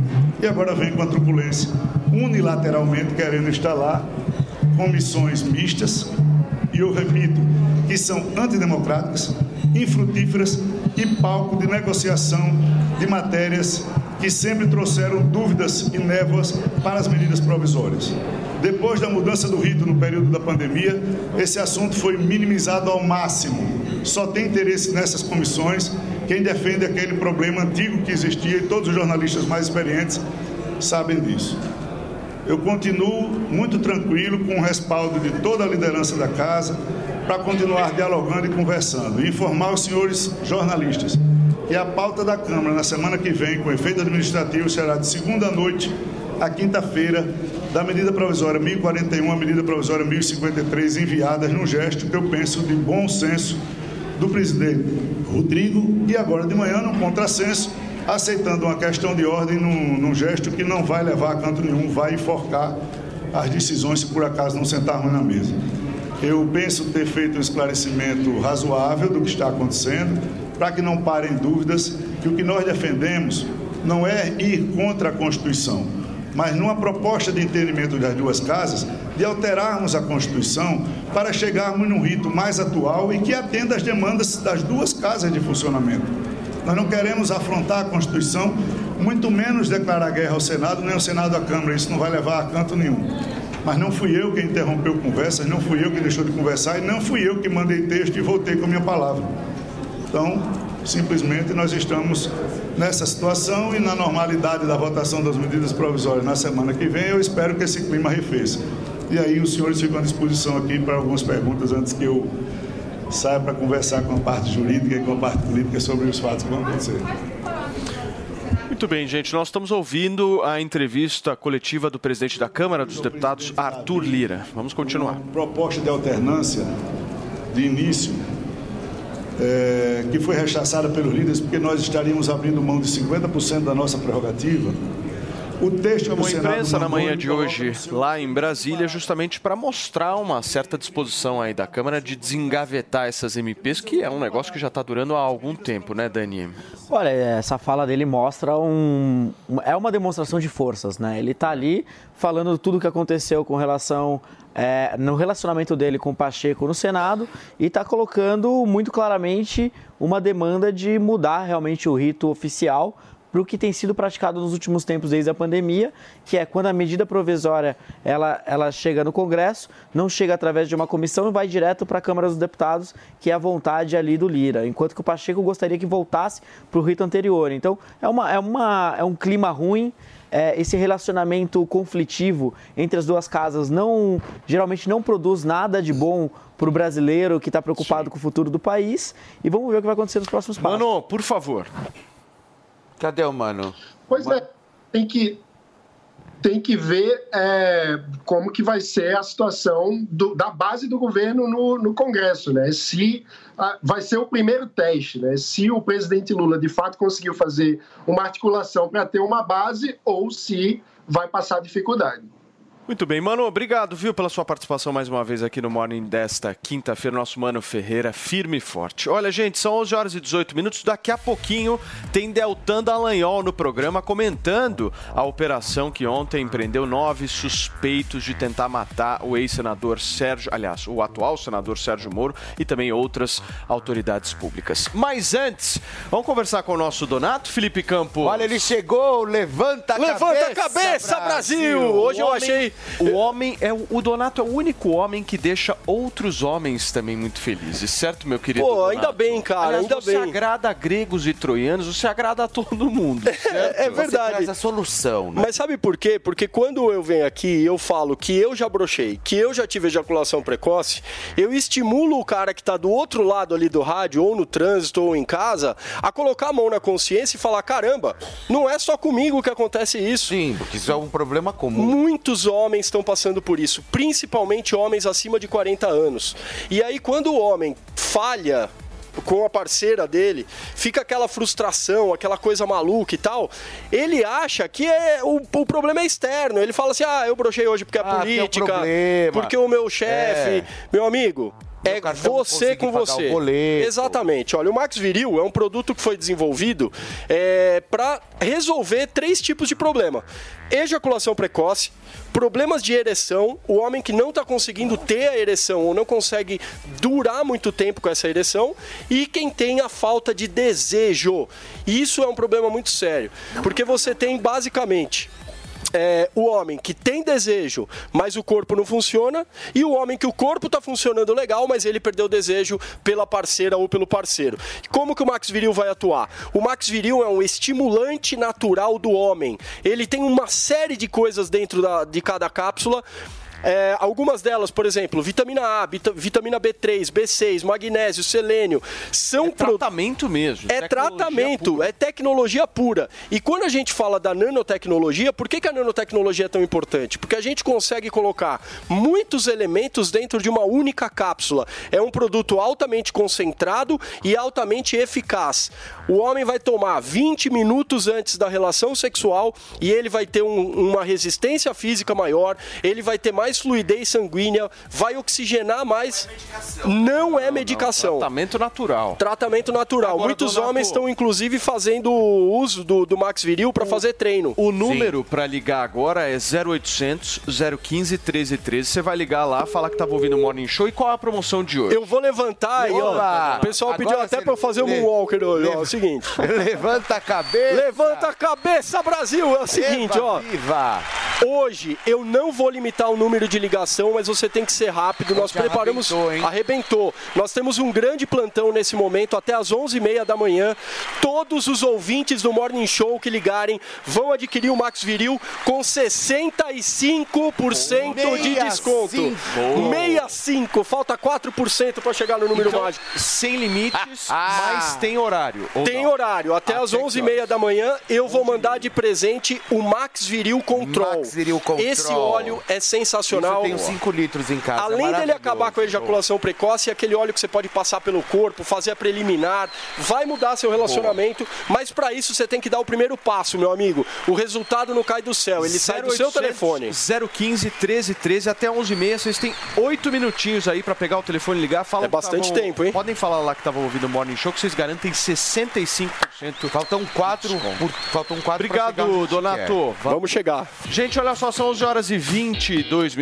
A atriz Sharon Stone revelou ter perdido metade do dinheiro que ela tem por problemas bancários. A Miriam Spritzer, direto de Nova York, vai explicar pra Oh. gente que história é essa, certo, Mi? Bom dia. Ela enche a tela, né? Olha só. E olha o blazer, coisa de gente rica, né? Gente, para aparecer no Morning Show, tem que me arrumar, né? Pra falar com vocês, afinal de contas. Bom dia a todos. Bom dia, Então, amiga. Sharon Stone tá realmente abrindo o coração sobre o como afetou a vida dela essa quebra aí do Silicon Valley Bank. A Sharon Stone, claro, ela não vai ficar pobre, tá? Preciso avisar vocês. Isso não vai acontecer. E ela não deu grandes detalhes de o que, que exatamente ela tinha investido lá. Mas ela comentou durante um evento, durante um discurso que ela estava fazendo, que tinha a ver com saúde, com, com a parte mais de empoderamento feminino e tal. Ela chegou a comentar sobre essa quebra do banco e o quanto isso afetou ela, porque, segundo ela, as palavras foram que ela perdeu metade do dinheiro dela que estava investido no banco.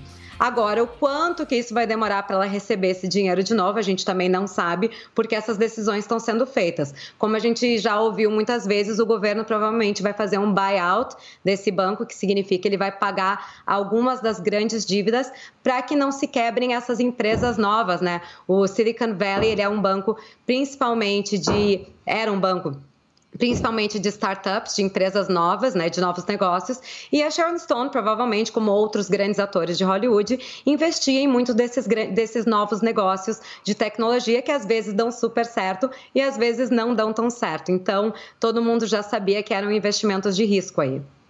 Muito bem.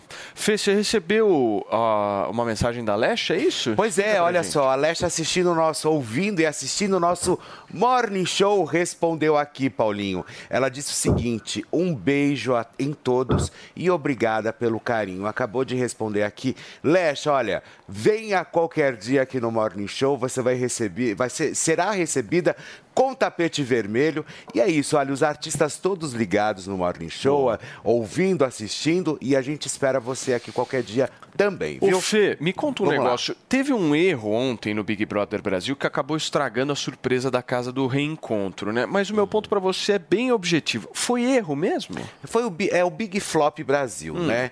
Assim, entra todo mundo no desespero, não sabe mais o que está acontecendo e ontem deixou vazar. A, a, a, a, tá tendo a casa do reencontro, aí a, tanto a Bruna como a outra participante estavam na sala e de repente, pronto. Olha só, porque o que aconteceu foi o seguinte: deixa, deixa eu explicar para vocês. A Bruna Grifal ouviu o áudio ao vivo do César Black em um cômodo da casa e a imagem mostrava os brothers eliminados na casa do reencontro. E a Sister ficou ah, confusa pareceu. e não entendeu o que estava acontecendo. Assim como a Amanda, né, que também está lá confinada e também garante ali um pouco a, a, a preferência do público, que estava no cômodo com ela.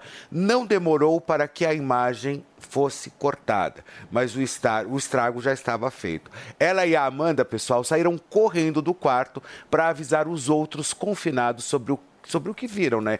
Ah, gente, olha, deixa eu vazar, olha lá, tem gente lá do outro lado. Mas para não ficar feio, né? E aí todo mundo começou realmente a comentar dentro da Mas casa. você Mas acha... com toda certeza teve demissão ontem, acho que umas 200 Será que foi erro mesmo? É? Foi, foi sim. Erro mesmo? Foi, foi porque era, isso não era para ser vazado porque a repescagem é hoje, né? Então se você é, você, eles descobrem isso, já quebra realmente um pouco mais a, a, a dinâmica do jogo, né? Então, mas enfim, Vamos continuar com esse assunto de erro aí das câmeras do Big Brother Brasil 2023, mas agora com quem já esteve dentro da casa mais vigiada do Brasil, certo, Fê? Pois é, olha só, Adson da Silva Neri, também conhecido como Adbala, é técnico e ex-jogador de futebol. Adbala participou do BBB 20.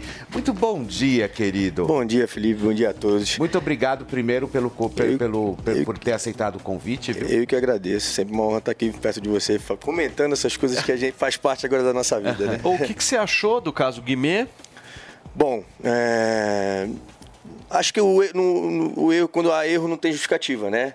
É... Hoje ele já confessou, ele já é, postou que realmente errou, né? Uhum. E lógico que todos nós vimos que aquilo ali é, não, não poderia se deixar passar. Uma postagem comovente, né? É, cada um faz da maneira que, que acha melhor para si, né? Verdade. Não, mas aquilo ali tava bem lido, hein? É, é, é, Dava até para ver o olhinho indo de lado pro outro. Verdade. Assim, né? Eu acho que a postura do, do, do, do, cara de sapato nesse momento também foi até melhor que a do Guimê, né? Mas também a gente há de convir ah, foi, que... lógico. Jogou ela na cama, abriu a perna não. dela. Foi bem melhor. Não, não, não. Em depois, de, depois. Ah, tá. Desculpa. ah, ah, não. As desculpas dele, foi, foi, era melhor ele ter ficado quieto.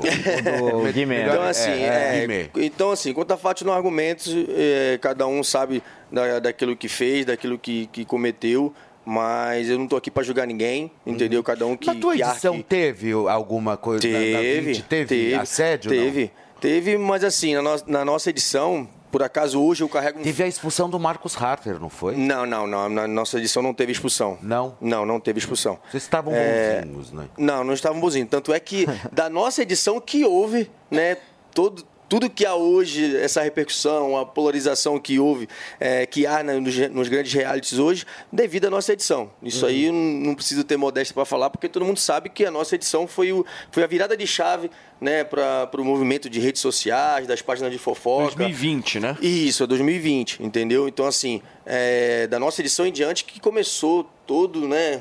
Quem essa- tava de famoso com vocês? Bom, Foi, foi a edição do Babu? Isso, exatamente. Ah, de Prior, Babu. Prior, Babu, assim. Tá. De famosos, eu, na verdade, sou, na, naquele, naquela altura ali, eu só conheci o Babu. Né? Os Aham. outros participantes eu não. Eu não Manu não Gavassi. conhecia. Manu Gavassi, Rafa Kalimann, é, Gabi Martins. É, Porra, você tava com gente bonita. Patrick, Pyong, ah, Pyong. Patrick Foi o- Pyong. você pegou quem lá? Foi o ressurgimento do Big Brother ali. Exatamente. Você pegou Isso foi quem uma na aposta, casa, né? Uma Ed? aposta da edição. Não Bem no começo Você da pegou pandemia. quem na casa? Pegar como? Não, pegar, pegar, de beijar, de ficar. Peguei ninguém. Não pegou? Não, Passou peguei ninguém, batido? peguei ninguém. Você acha que lá dentro da casa, de alguma forma, as pessoas elas mudam? Elas não são verdadeiras ali dentro? Porque hoje você tem uma lógica de redes sociais que é uma lógica muito forte que eh, a gente estava discutindo isso ontem aqui, Foi, né? É. Antônia lembra disso? Quando a gente falava o seguinte: o que é mais importante hoje? Participar do Big Brother ou ganhar o prêmio? Então, é exatamente isso quando eu falo que a nossa edição foi a, mudada de, eh, a mudança de chave para isso, a virada de chave para isso. Eh, a nossa edição fez com que eh, hoje um participante entre completamente né, eh, eh, não focado naquilo que, que, o, que o reality propõe, que é ali o prêmio de. Quer se tornar um milionário. Se- é, exatamente, quer se tornar um milionário. As pessoas- os, os participantes que estão entrando, até na pré-eleição, é, na seletiva, fazem com que convença a produção de que querem jogar, que querem se expor, querem dar a cara a bater, chega lá dentro, muda a tua completamente. Muitos dos participantes, inclusive, dessa, dessa nova. Edição. é, não, não digo só da nova edição, do novo formato, que é entre famosos e- e- e- Tá. e anônimos, é, os, os famosos, com certeza, que estão entrando hoje, estão mais preocupados em divulgar, Em se manterem. é, se manter, ou de se autodivulgar, para não cancelados. cancelados, essas coisas todas. Já o anônimo não, o anônimo já fica naquela, naquelas duas situações. Ou eu mesmo dou a cara para bater e não tô nem aí, fico famoso da Tá. maneira que eu sou, ou eu vou tentar fazer do mesmo jogo que, que fazem os, os famosos, entendeu? Uhum. Assim, eu não, não gosto muito dessa, dessa, desse- dessa, dessa forma de, de, de encarar um reality. Eu sou uma pessoa muito verdadeira, eu arco com a minha, com a minha, é, com a minha atitude, com o meu, com meu, meu jeito de ser. É, hoje a gente paga um preço muito caro por ser autêntico, né? Eu, eu sofro isso desde que eu entrei na edição. É, as pessoas, eu carrego um fardo onde as pessoas me julgaram de uma forma ao qual todo mundo errou, e é gente que errou muito mais do que eu, só que não tem o fardo, não tem a coordenação social que eu, que eu tenho. Você sabia que o frango é a melhor proteína para uma dieta saudável e de emagrecimento? Rico em vitaminas e minerais, o frango controla o colesterol e auxilia na imunidade. Chega de frango sem graça. Venha experimentar os deliciosos frangos grelhados na brasa, com um sabor inigualável e temperados com molhos importados. Ficar em forma e manter a saúde nunca foi tão gostoso. Barcelos Moema, a maior rede de frango na brasa do mundo. Rua Canário 544 Moema. Siga nossas redes sociais, arroba Barcelos Moema. Bye. Quer ter acesso a todo o conteúdo da Jovem Pan em um só lugar? Panflix, o seu aplicativo multiplataforma da Jovem Pan. Três anos, nove anos e meio de governo, muita coisa. Você pode pausar, voltar e até acompanhar os seus programas preferidos em uma tela reduzida. Já são mais de 2 milhões de downloads. Você não pode ficar de fora dessa. Baixe grátis da sua loja de aplicativos e assista a programação a hora que quiser, de qualquer lugar do mundo. Panflix, baixe já. E aí, tá embarcando no mundo de apostas esportivas e não sabe por onde começar? Então conheça o vaidebob.com. Simples, fácil e intuitivo, o site te oferece as melhores odds do mercado e tem mais. Nas redes sociais, arroba vai de Bob, você tem postagens diárias sobre as principais disputas e dicas para fazer aquela fezinha. Muita gente acha que apostar é um bicho de sete cabeças, mas agora que você tem o Vai de Bob, fica relax. Então já sabe, na dúvida, vai de Bob. Chega ao mercado a nova edição da revista Go Air Business. Saiba quem é o Dr. Nelson Williams, que comanda o maior escritório de advogados do país. Descubra o milionário mundo do Poker Stars. Conheça as mulheres poderosas que estão no comando de grandes empresas. Confira ainda um roteiro com os melhores restaurantes e mais charutos, vinhos, moda masculina. Go Air Business, a revista de quem chegou ao topo, nas bancas e melhores points da cidade.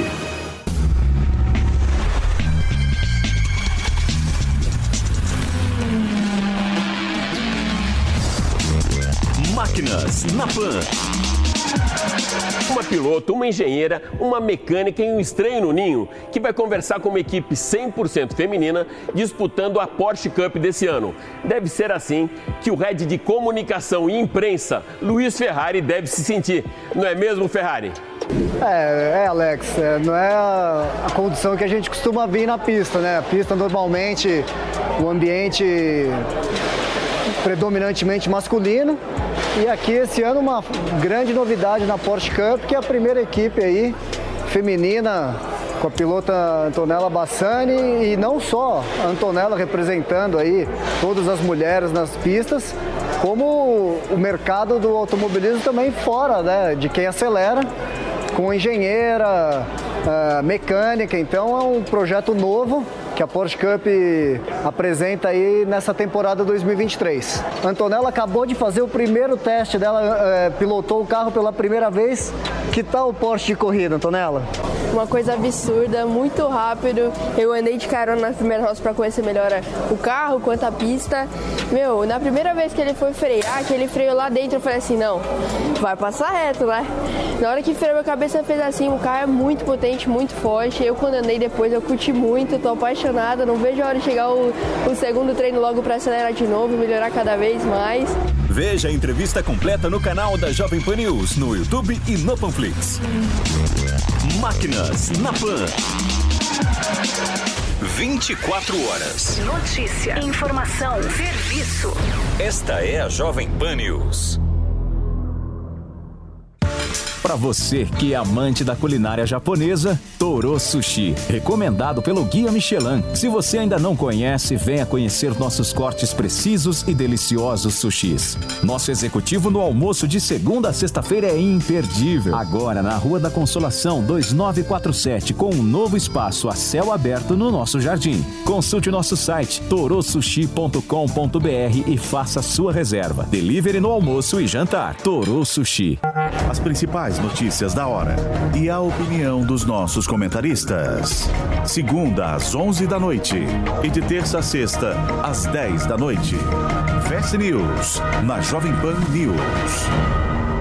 De todos os campeonatos, enfim, vocês lembram de, dessa É que, época? na verdade, isso aí é tudo uma balela. Isso Essa é é uma uma- grandíssima mentira. essa é uma época nova. O que eles estão fazendo é o seguinte: a- é, eles estão mandando o que eles chamam hoje, que inclusive uma fonte minha me confidenciou, e isso me deixou extremamente incomodado quando eles falaram a gente está trocando o, velha, o, o velhario da Rede Globo. Sabe? Então eles estão colocando, porque tem essa navegação agora também pelo streaming. Então eles querem é, é, é, trazer uma nova turma, enfim. Tudo bem, eu acho isso ah, ah, ok. Mas, Mas, tem tanta gente boa no mercado, principalmente o Kleber Machado, que eu acho que deveria ter continuado. Posso só, só fazer uma discordância aí nessa tua fala no que se refere a esse espaço da Globo no esporte? Porque isso eu acho que reflete também a disponibilidade. A Globo tinha Galvão, como a gente falou, Luiz Roberto, Kleber Machado, tinham até outros narradores de menor porte que estavam atuando no vôlei, no basquete, no futebol, todos os campeonatos. E hoje você não tem mais isso. Ela perdeu os direitos de transmissão e naturalmente você vai ter menos jogos e os narradores vão Mas ser menos Kleber demandados Machado, do que eles eram O Kleber. Machado narrou, narrou é, é, E é uma questão de custo Carnaval, sabe? Ah, custo. Também porque Modelo de negócio. hoje eu, eu, Daniel, gosto muito mais de assistir streaming É. do que transmissão feita pela TV. Então, por exemplo, eu adoro assistir transmissão do Casemiro, quando tem o Thiago Leifert fazendo transmissão, é sempre muito bom. E é um modelo diferente, Globo não é tá aquela querendo narração contratar o Casemiro, hein? quadrada. A Globo eu tenho tá- certeza a, que a Globo tá. tá querendo contratar o Casemiro e ele já falou duas vezes não para a própria Rede Globo de televisão. Exato. Então, Pra ou participar seja, das transmissões é, esportivas. Sim, porque hoje ele ganha muito mais na internet do que na própria Rede Não, e é Globo. muito o legal, negócio é um tá ficando diferente. muito difícil. Porque, por exemplo, o Whindersson Nunes. O Whindersson Nunes é um cara que tem um- ho- hoje praticamente um salário de quase 6 milhões de reais por mês. Isso só com os trabalhos que ele promove na internet. Você imagina uma Globo chegar e falar assim: ô, eu te pago 6 milhões por mês, ou então eu te pago 8 milhões? Não vai contratar. O modelo é Não completamente vai diferente. contratar. É, ele cuida e ele da- não vai parar a agenda vida dele, É. simplesmente por estar na Rede Globo de televisão. Claro. Então, ou seja, a televisão, não que ela esteja perdendo espaço, não é isso. Mas eu acho que nessa, nessa transmissão ou nessa, nessa readequação, por exemplo, nessa convergência de televisão para a internet, eu acho que ainda as pessoas não estão sabendo fazer. Essa é a grande verdade. Quer falar sobre isso, Antônia? Eu vi que você levantou a mão. Eu quero, assim, Por primeiro, favor. desde quando. Não, eu tava limpando o olho, mas assim, desde quando o Kleber tá velho? O Kleber não tá velho. Eu acho que eles tinham que ter esse discernimento de misturar os novos, né, com a velha guarda para dar um equilíbrio. Mas de fato a televisão está perdida, está perdendo espaço para a internet, a não ser essa TV é, nova. Né? Por exemplo, nós temos aqui uma Jovem Pan que ela vem do streaming. Então a Jovem Pan fala a língua do streaming. Mas os grandes canais, os canais antigos, eles estão perdidos, eles estão contratando a, é, influencer para protagonizar novela. Onde você viu um negócio desse, gente? Coitada de Cássia Kiss, coitada de Dona Laura Cardoso, coitado de quem de fato é, é, sabe o que faz. Tá, tá, tá, um, tá uma perdição total. E eu acho ótimo, eu me divirto, porque o meu Nalato vai fazer nove anos e é ele que me sustenta. Muito bem. Gente, olha só, um ex-promo- um ex-promotor americano disse que o príncipe Harry pode perder o visto que permite que ele viva nos Estados Unidos. Vocês já pensaram isso? O príncipe deportado, quem traz informação dessa história é a nossa Miriam Spritzer, direto de Nova York. Que história é essa, Mi? Pois é, o príncipe Harry ele falou abertamente, né, em entrevista, que ele usou drogas que não são legalizadas aqui nos Estados Unidos. Os Estados Unidos ainda tem algumas diferenças de regra para diferentes tipos de droga, o que, que é legal, o que, que não é legal. E o príncipe Harry ele está aqui, apesar de ter um visto de residência, que é o green card, né? O pessoal confunde às vezes o green card com cidadania. Cidadania é tu ter um passaporte, tu ter cidadão com todos os direitos, votar, ter todas as responsabilidades e direitos de um cidadão. O green card, ele apenas dá a residência, ele permite que você viva e trabalhe nos Estados Unidos, tem alguns benefícios de residentes permanentes, mas não é um cidadão 100%, como é o caso do Harry, pelo que a gente consegue ver pelo comentário. E nesse status de green card, ele não pode cometer nenhum crime. Por exemplo, se ele é pego dirigindo bêbado um dia, né, pode não ter sido nada absurdo, mas uma quantidade acima do permitido legal, ele pode sim ser deportado. Então, no caso, no momento que ele faz um comentário como esses, que é de fato assumir a culpa, ele entra aí num risco de ser deportado. Será que isso vai acontecer? Provavelmente não vai acontecer nada. Eu acho que é o- um tipo de comentário simplesmente para tentar mostrar uma certa assim seriedade no sistema de imigração, mas a verdade é que os Estados Unidos se beneficiam em ter o Harry aqui. Ele é um alto pagador de impostos, ele né, traz alguma contribuição e, e não é um problema social. E no final das contas, quando o assunto é imigração nos Estados Unidos, essa é a maior preocupação. Então, provavelmente vão fazer um pequeno escândalo, mas não vai sair muito disso. Muito bem. Gente, são 11 horas e 41 minutos. Deixa eu dar é, uma informação. A gente não vai fazer o Bob agora, né? Perdão. Vocês querem falar sobre isso agora? Não, eu Fê? só estou lendo o livro e eu vou indicar para vocês, leiam o livro. É uma, é uma literatura banal, pessoal, é uma literatura boba, mas eu acho que vale a pena. É uma, mas é um bom entretenimento, que é o livro que sobra, que é o próprio livro do Príncipe Harry. Que tá vendendo horrores, Não, né? o livro é bobo, sabe aquela leitura boba? Mas vale a pena, é legal, porque você fica por dentro, tem umas características, umas curiosidades que vale a pena. Muito bem. Gente, olha só, são 11 horas e 42 minutos. Logo após a Polícia Federal, inclusive, descobrir, descobrir um plano do PCC para matar o senador Sérgio Moro e outras autoridades, o deputado federal Deltan Dallagnol disse que criminosos querem vingança. Quando ele falou isso, a gente pegou pegou o telefone, ligou para ele e falou: Deltan, vem aqui no Morning Show para contar um pouquinho o que, que você pensa sobre essa operação que está repercutindo muito. E o homem está pronto, preparado, trabalhando, se eu não me engano. Deve estar lá no tá, tá na Congresso Nacional. Câmara ali. Tudo bem, deputado? Você está me ouvindo bem? Escuto bem, sim. Olá, Paulo. Olá, Felipe. Olá, Oi, bom dia, ouvintes do Morning Show. Um prazer enorme estar com vocês, viu? O Deltan. Eu estou aqui no meio de um curso sobre, sobre emendas parlamentares, sobre como você fazer uma boa destinação transparente e correta. Dei uma escapada aqui por, por Boa. fazer questão de estar com vocês pelo debate ser importante. Obrigado, Deltan. Deixa eu te fazer uma pergunta, cara. Como é que você viu tudo isso que aconteceu e se você tem medo de alguma forma que aconteça da mesma forma contigo? Paulo, em primeiro lugar, a gente sente uma consternação, uma consternação em relação ao Sérgio Moro, em relação ao Rosângela, a família, que estão sendo ameaçados, sofrendo risco às suas vidas, a vida da família, por terem sido pessoas que agiram é, contra criminosos, que combateram o crime, que combateram o crime organizado. E é claro que toda pessoa que atua contra o crime organizado, seja o crime dos palácios, seja o crime das ruas, tem um receio de que em algum momento possa vir uma retaliação e é o que a gente tem visto acontecer. Agora, se não for para você cumprir o teu dever, por que você está lá? As pessoas, quando eu fiz aqui no Congresso Nacional uma representação para investigação da Daniela do Vaguinho, que é a ministra do Turismo, com ligações, segundo a imprensa, com milícias, várias pessoas vieram me falar, Deltan, você é muito corajoso, Deltan, você está correndo risco, Deltan, você não deveria fazer isso porque você está colocando você, tua família em risco.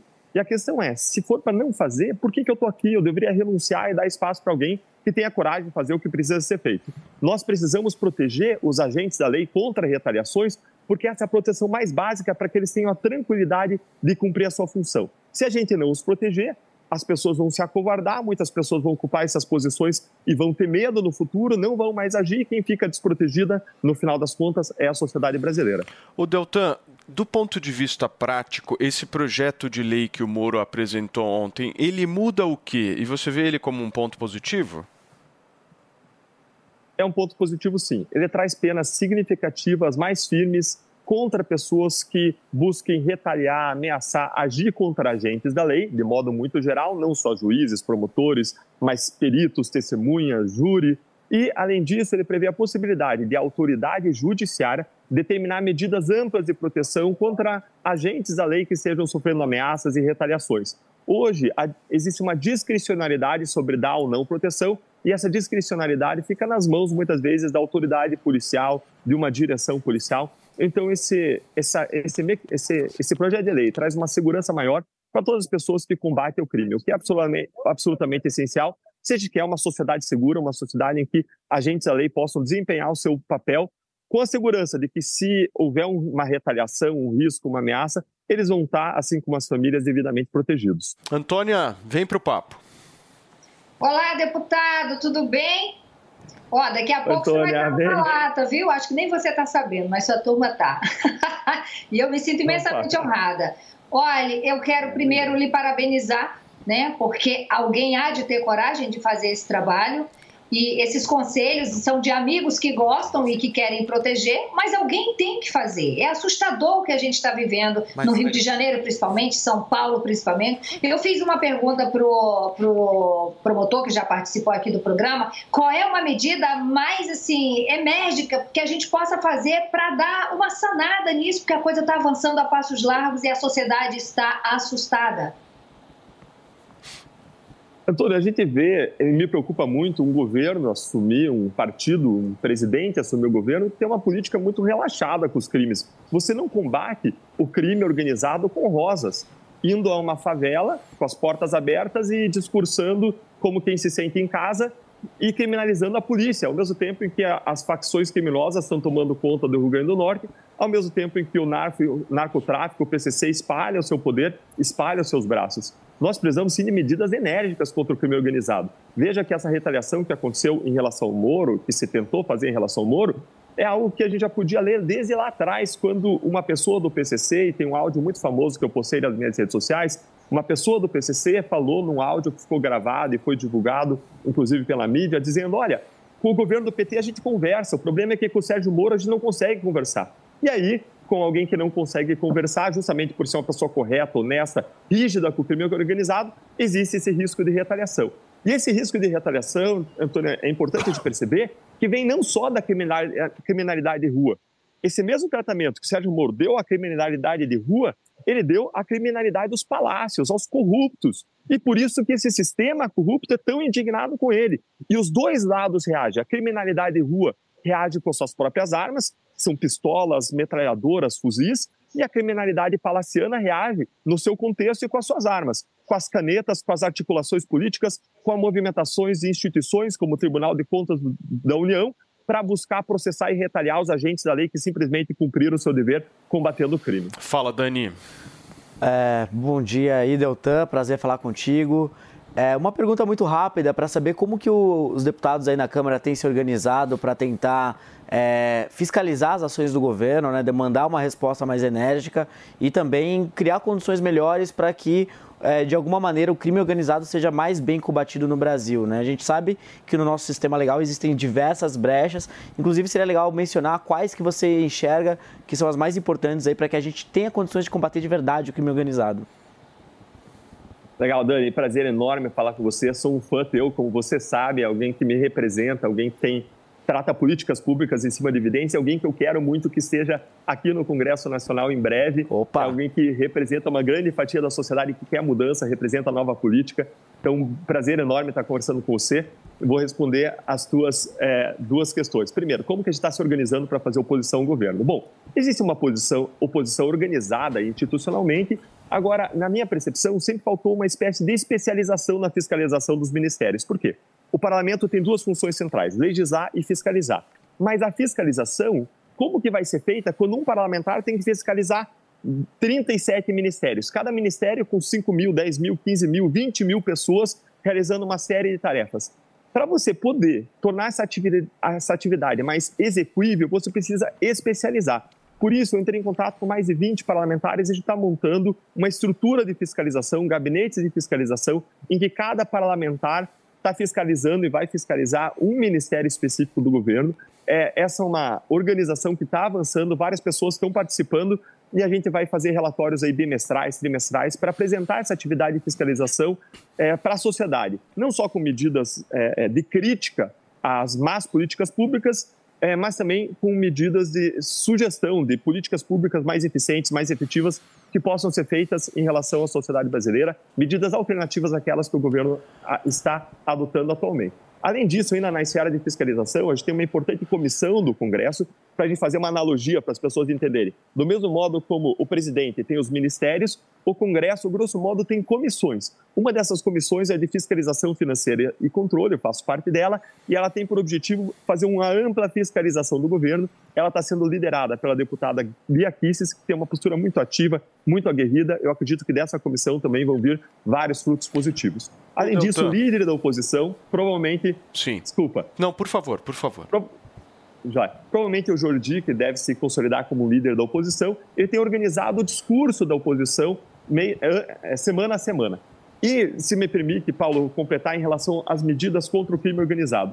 Hoje a gente vive um poço, a gente está no fundo do poço, nós não temos prisão em segunda instância, nós temos um governo agora que assumiu que todo final de ano, ao longo da sua história, dava um perdão de dois terços da pena para os criminosos. A gente ofereceu uma proposta de emenda à Constituição, que aí na Jovem Pan, eu, eu, eu foi o primeiro lugar em que eu divulguei que eu tinha proposto essa emenda e com a ajuda da sociedade a gente já coletou mais de 171 assinaturas para que ela vá à frente para impedir isso. Essa é uma medida importante, junto com a, a, prisão em segunda instância.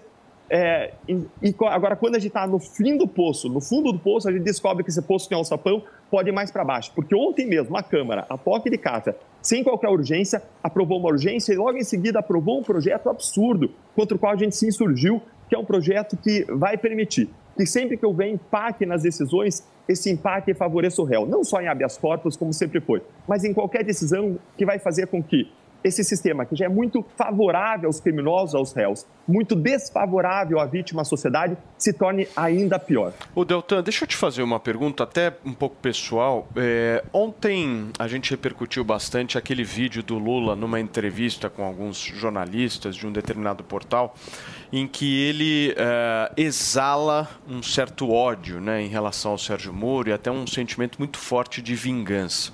Eu quero entender de você como é que você viu essa fala do Lula e principalmente fazer uma avaliação se você acha que a reação a essa fala ela está um pouco branda hoje na sociedade. Imagine se fosse qualquer outro presidente da República que de alguma forma tivesse falado isso de algum parlamentar. Você acha que a reação seria diferente?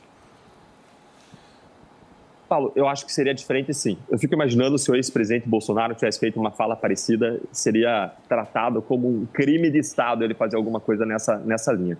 Agora, essa fala me preocupa em duas dimensões. A primeira dimensão em que essa fala me preocupa é que mostra que aquele governo que veio com um discurso de amor, o amor venceu, não tem nada de amor, tem sim muito de ódio. Você veja que ele veio pregando pacificação, mas ele vive fazendo ataques ao ex-governo, ao, ao presidente anterior, e, e ataques é, quando o presidente anterior ganhou quase 50% dos votos.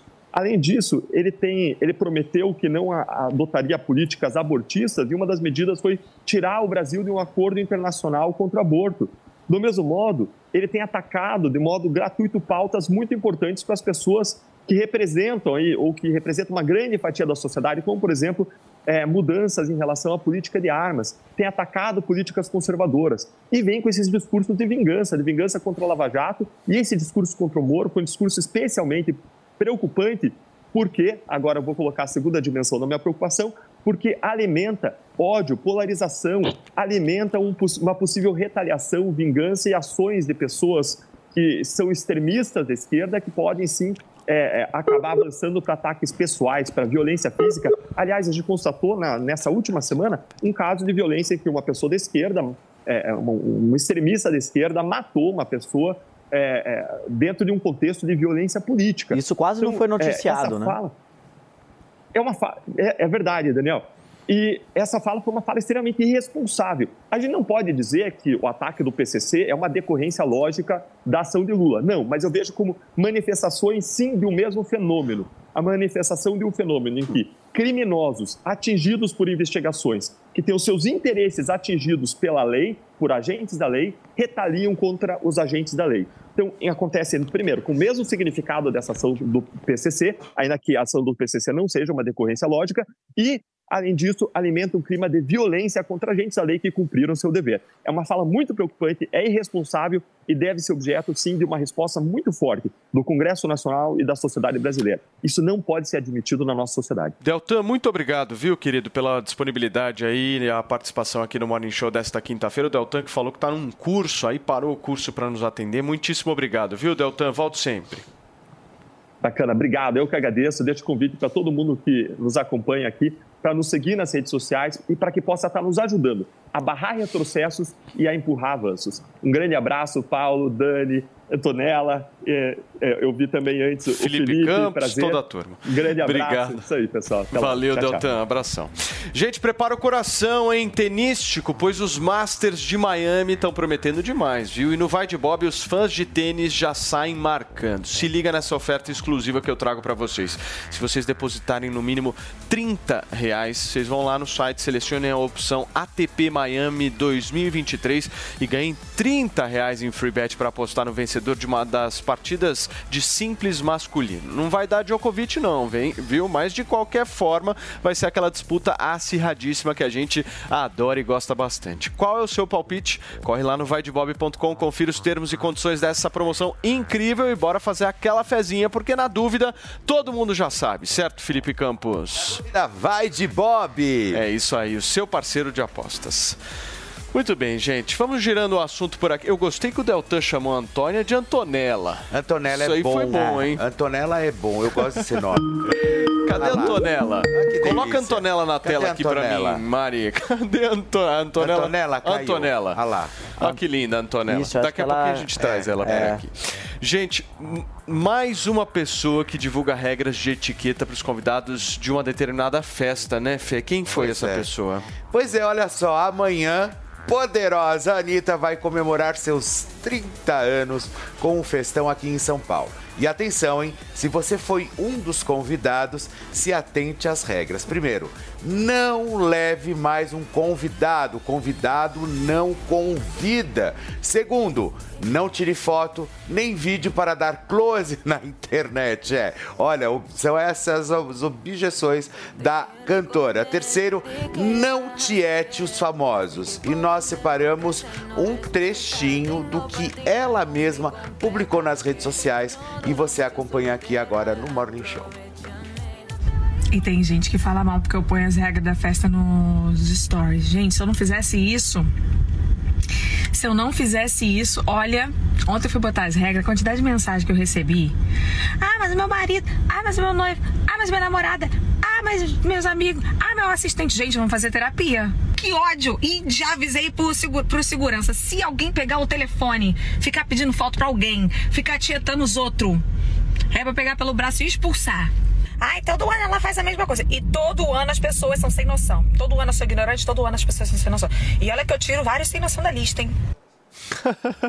Mas você sabe que eu não sou muito de concordar com a Anitta, mas nessa eu acho que ela tá Ela tá correta. certa. Eu acho que quem convidado não convida. É. Eu não posso chegar e falar assim, tipo, você me convidar pro churras lá na sua casa, eu pego e falo assim, meu, vamos lá comigo lá na casa do Paulo Matias? Como assim, cara? Não, e é o seguinte. E numa escala quem enorme. tá fazendo a festa determina a regra. É lógico. Agora, é não precisa lógico. ser a regra do casamento da moça é lá de porque a ontem. Anitta a é regra é que o cara quiser. é Se lógico. você tá topando isso, você vai ter que aceitar Não é porque a Anitta é popular que você tem que fazer a festa dela bombar popularmente com pessoas. Exatamente. Tudo depende do ponto de vista. Eu meu achei bem razoáveis as regras dela. Você gostou, né? Eu achei. Me Você manda o convite, me manda o Eu convite. vou, você não quer ir comigo? Ah, eu- você vai ser chutado de lá, né? Mas você não acha que o Estado deveria regulamentar as regras de festas? Só falta essa, né? Se dependesse do PT, seria de tudo. Turma, eu acredito que nós vamos ficando por aqui. Certo? Cadê a nossa Antoninha? Cadê a nossa- Antônia? Cadê a nossa Antonella. Antonella? Cadê a nossa Antonella? Você viu que o Deltan chamou de Antonella. Antonella? Como é que é? Viu o quê? O, o Deltan te chamou de Antonella. Ai, gente, eu não vi, sabe por quê? Eu moro em casa aqui na Barra da Tijuca. E volta e meia tem umas quedas. Ai, acabou, assim. Antônia. Antoninha, acabou. acabou, meu Mas amanhã amor. tem mais. Sexta-feira a gente tá de volta. Jovem Pan Jornalismo Independente. Um beijo pra todo mundo. Tchau, pessoal. A opinião dos nossos comentaristas não reflete necessariamente a opinião do Grupo Jovem Pan de Comunicação. Realização Jovem Pan News. With the Lucky Land slots, you can get lucky just about anywhere. This is your captain speaking. Uh, we've got clear runway and the weather's fine, but we're just going to circle up here a while and uh, get lucky. No, no, nothing like that. It's just these cash prizes add up quick. So I suggest you sit back, keep your tray table upright, and start getting lucky. Play for free at LuckyLandSlots.com. Are you feeling lucky? No purchase necessary. Void where prohibited by law. 18 plus terms and conditions apply. See website for details.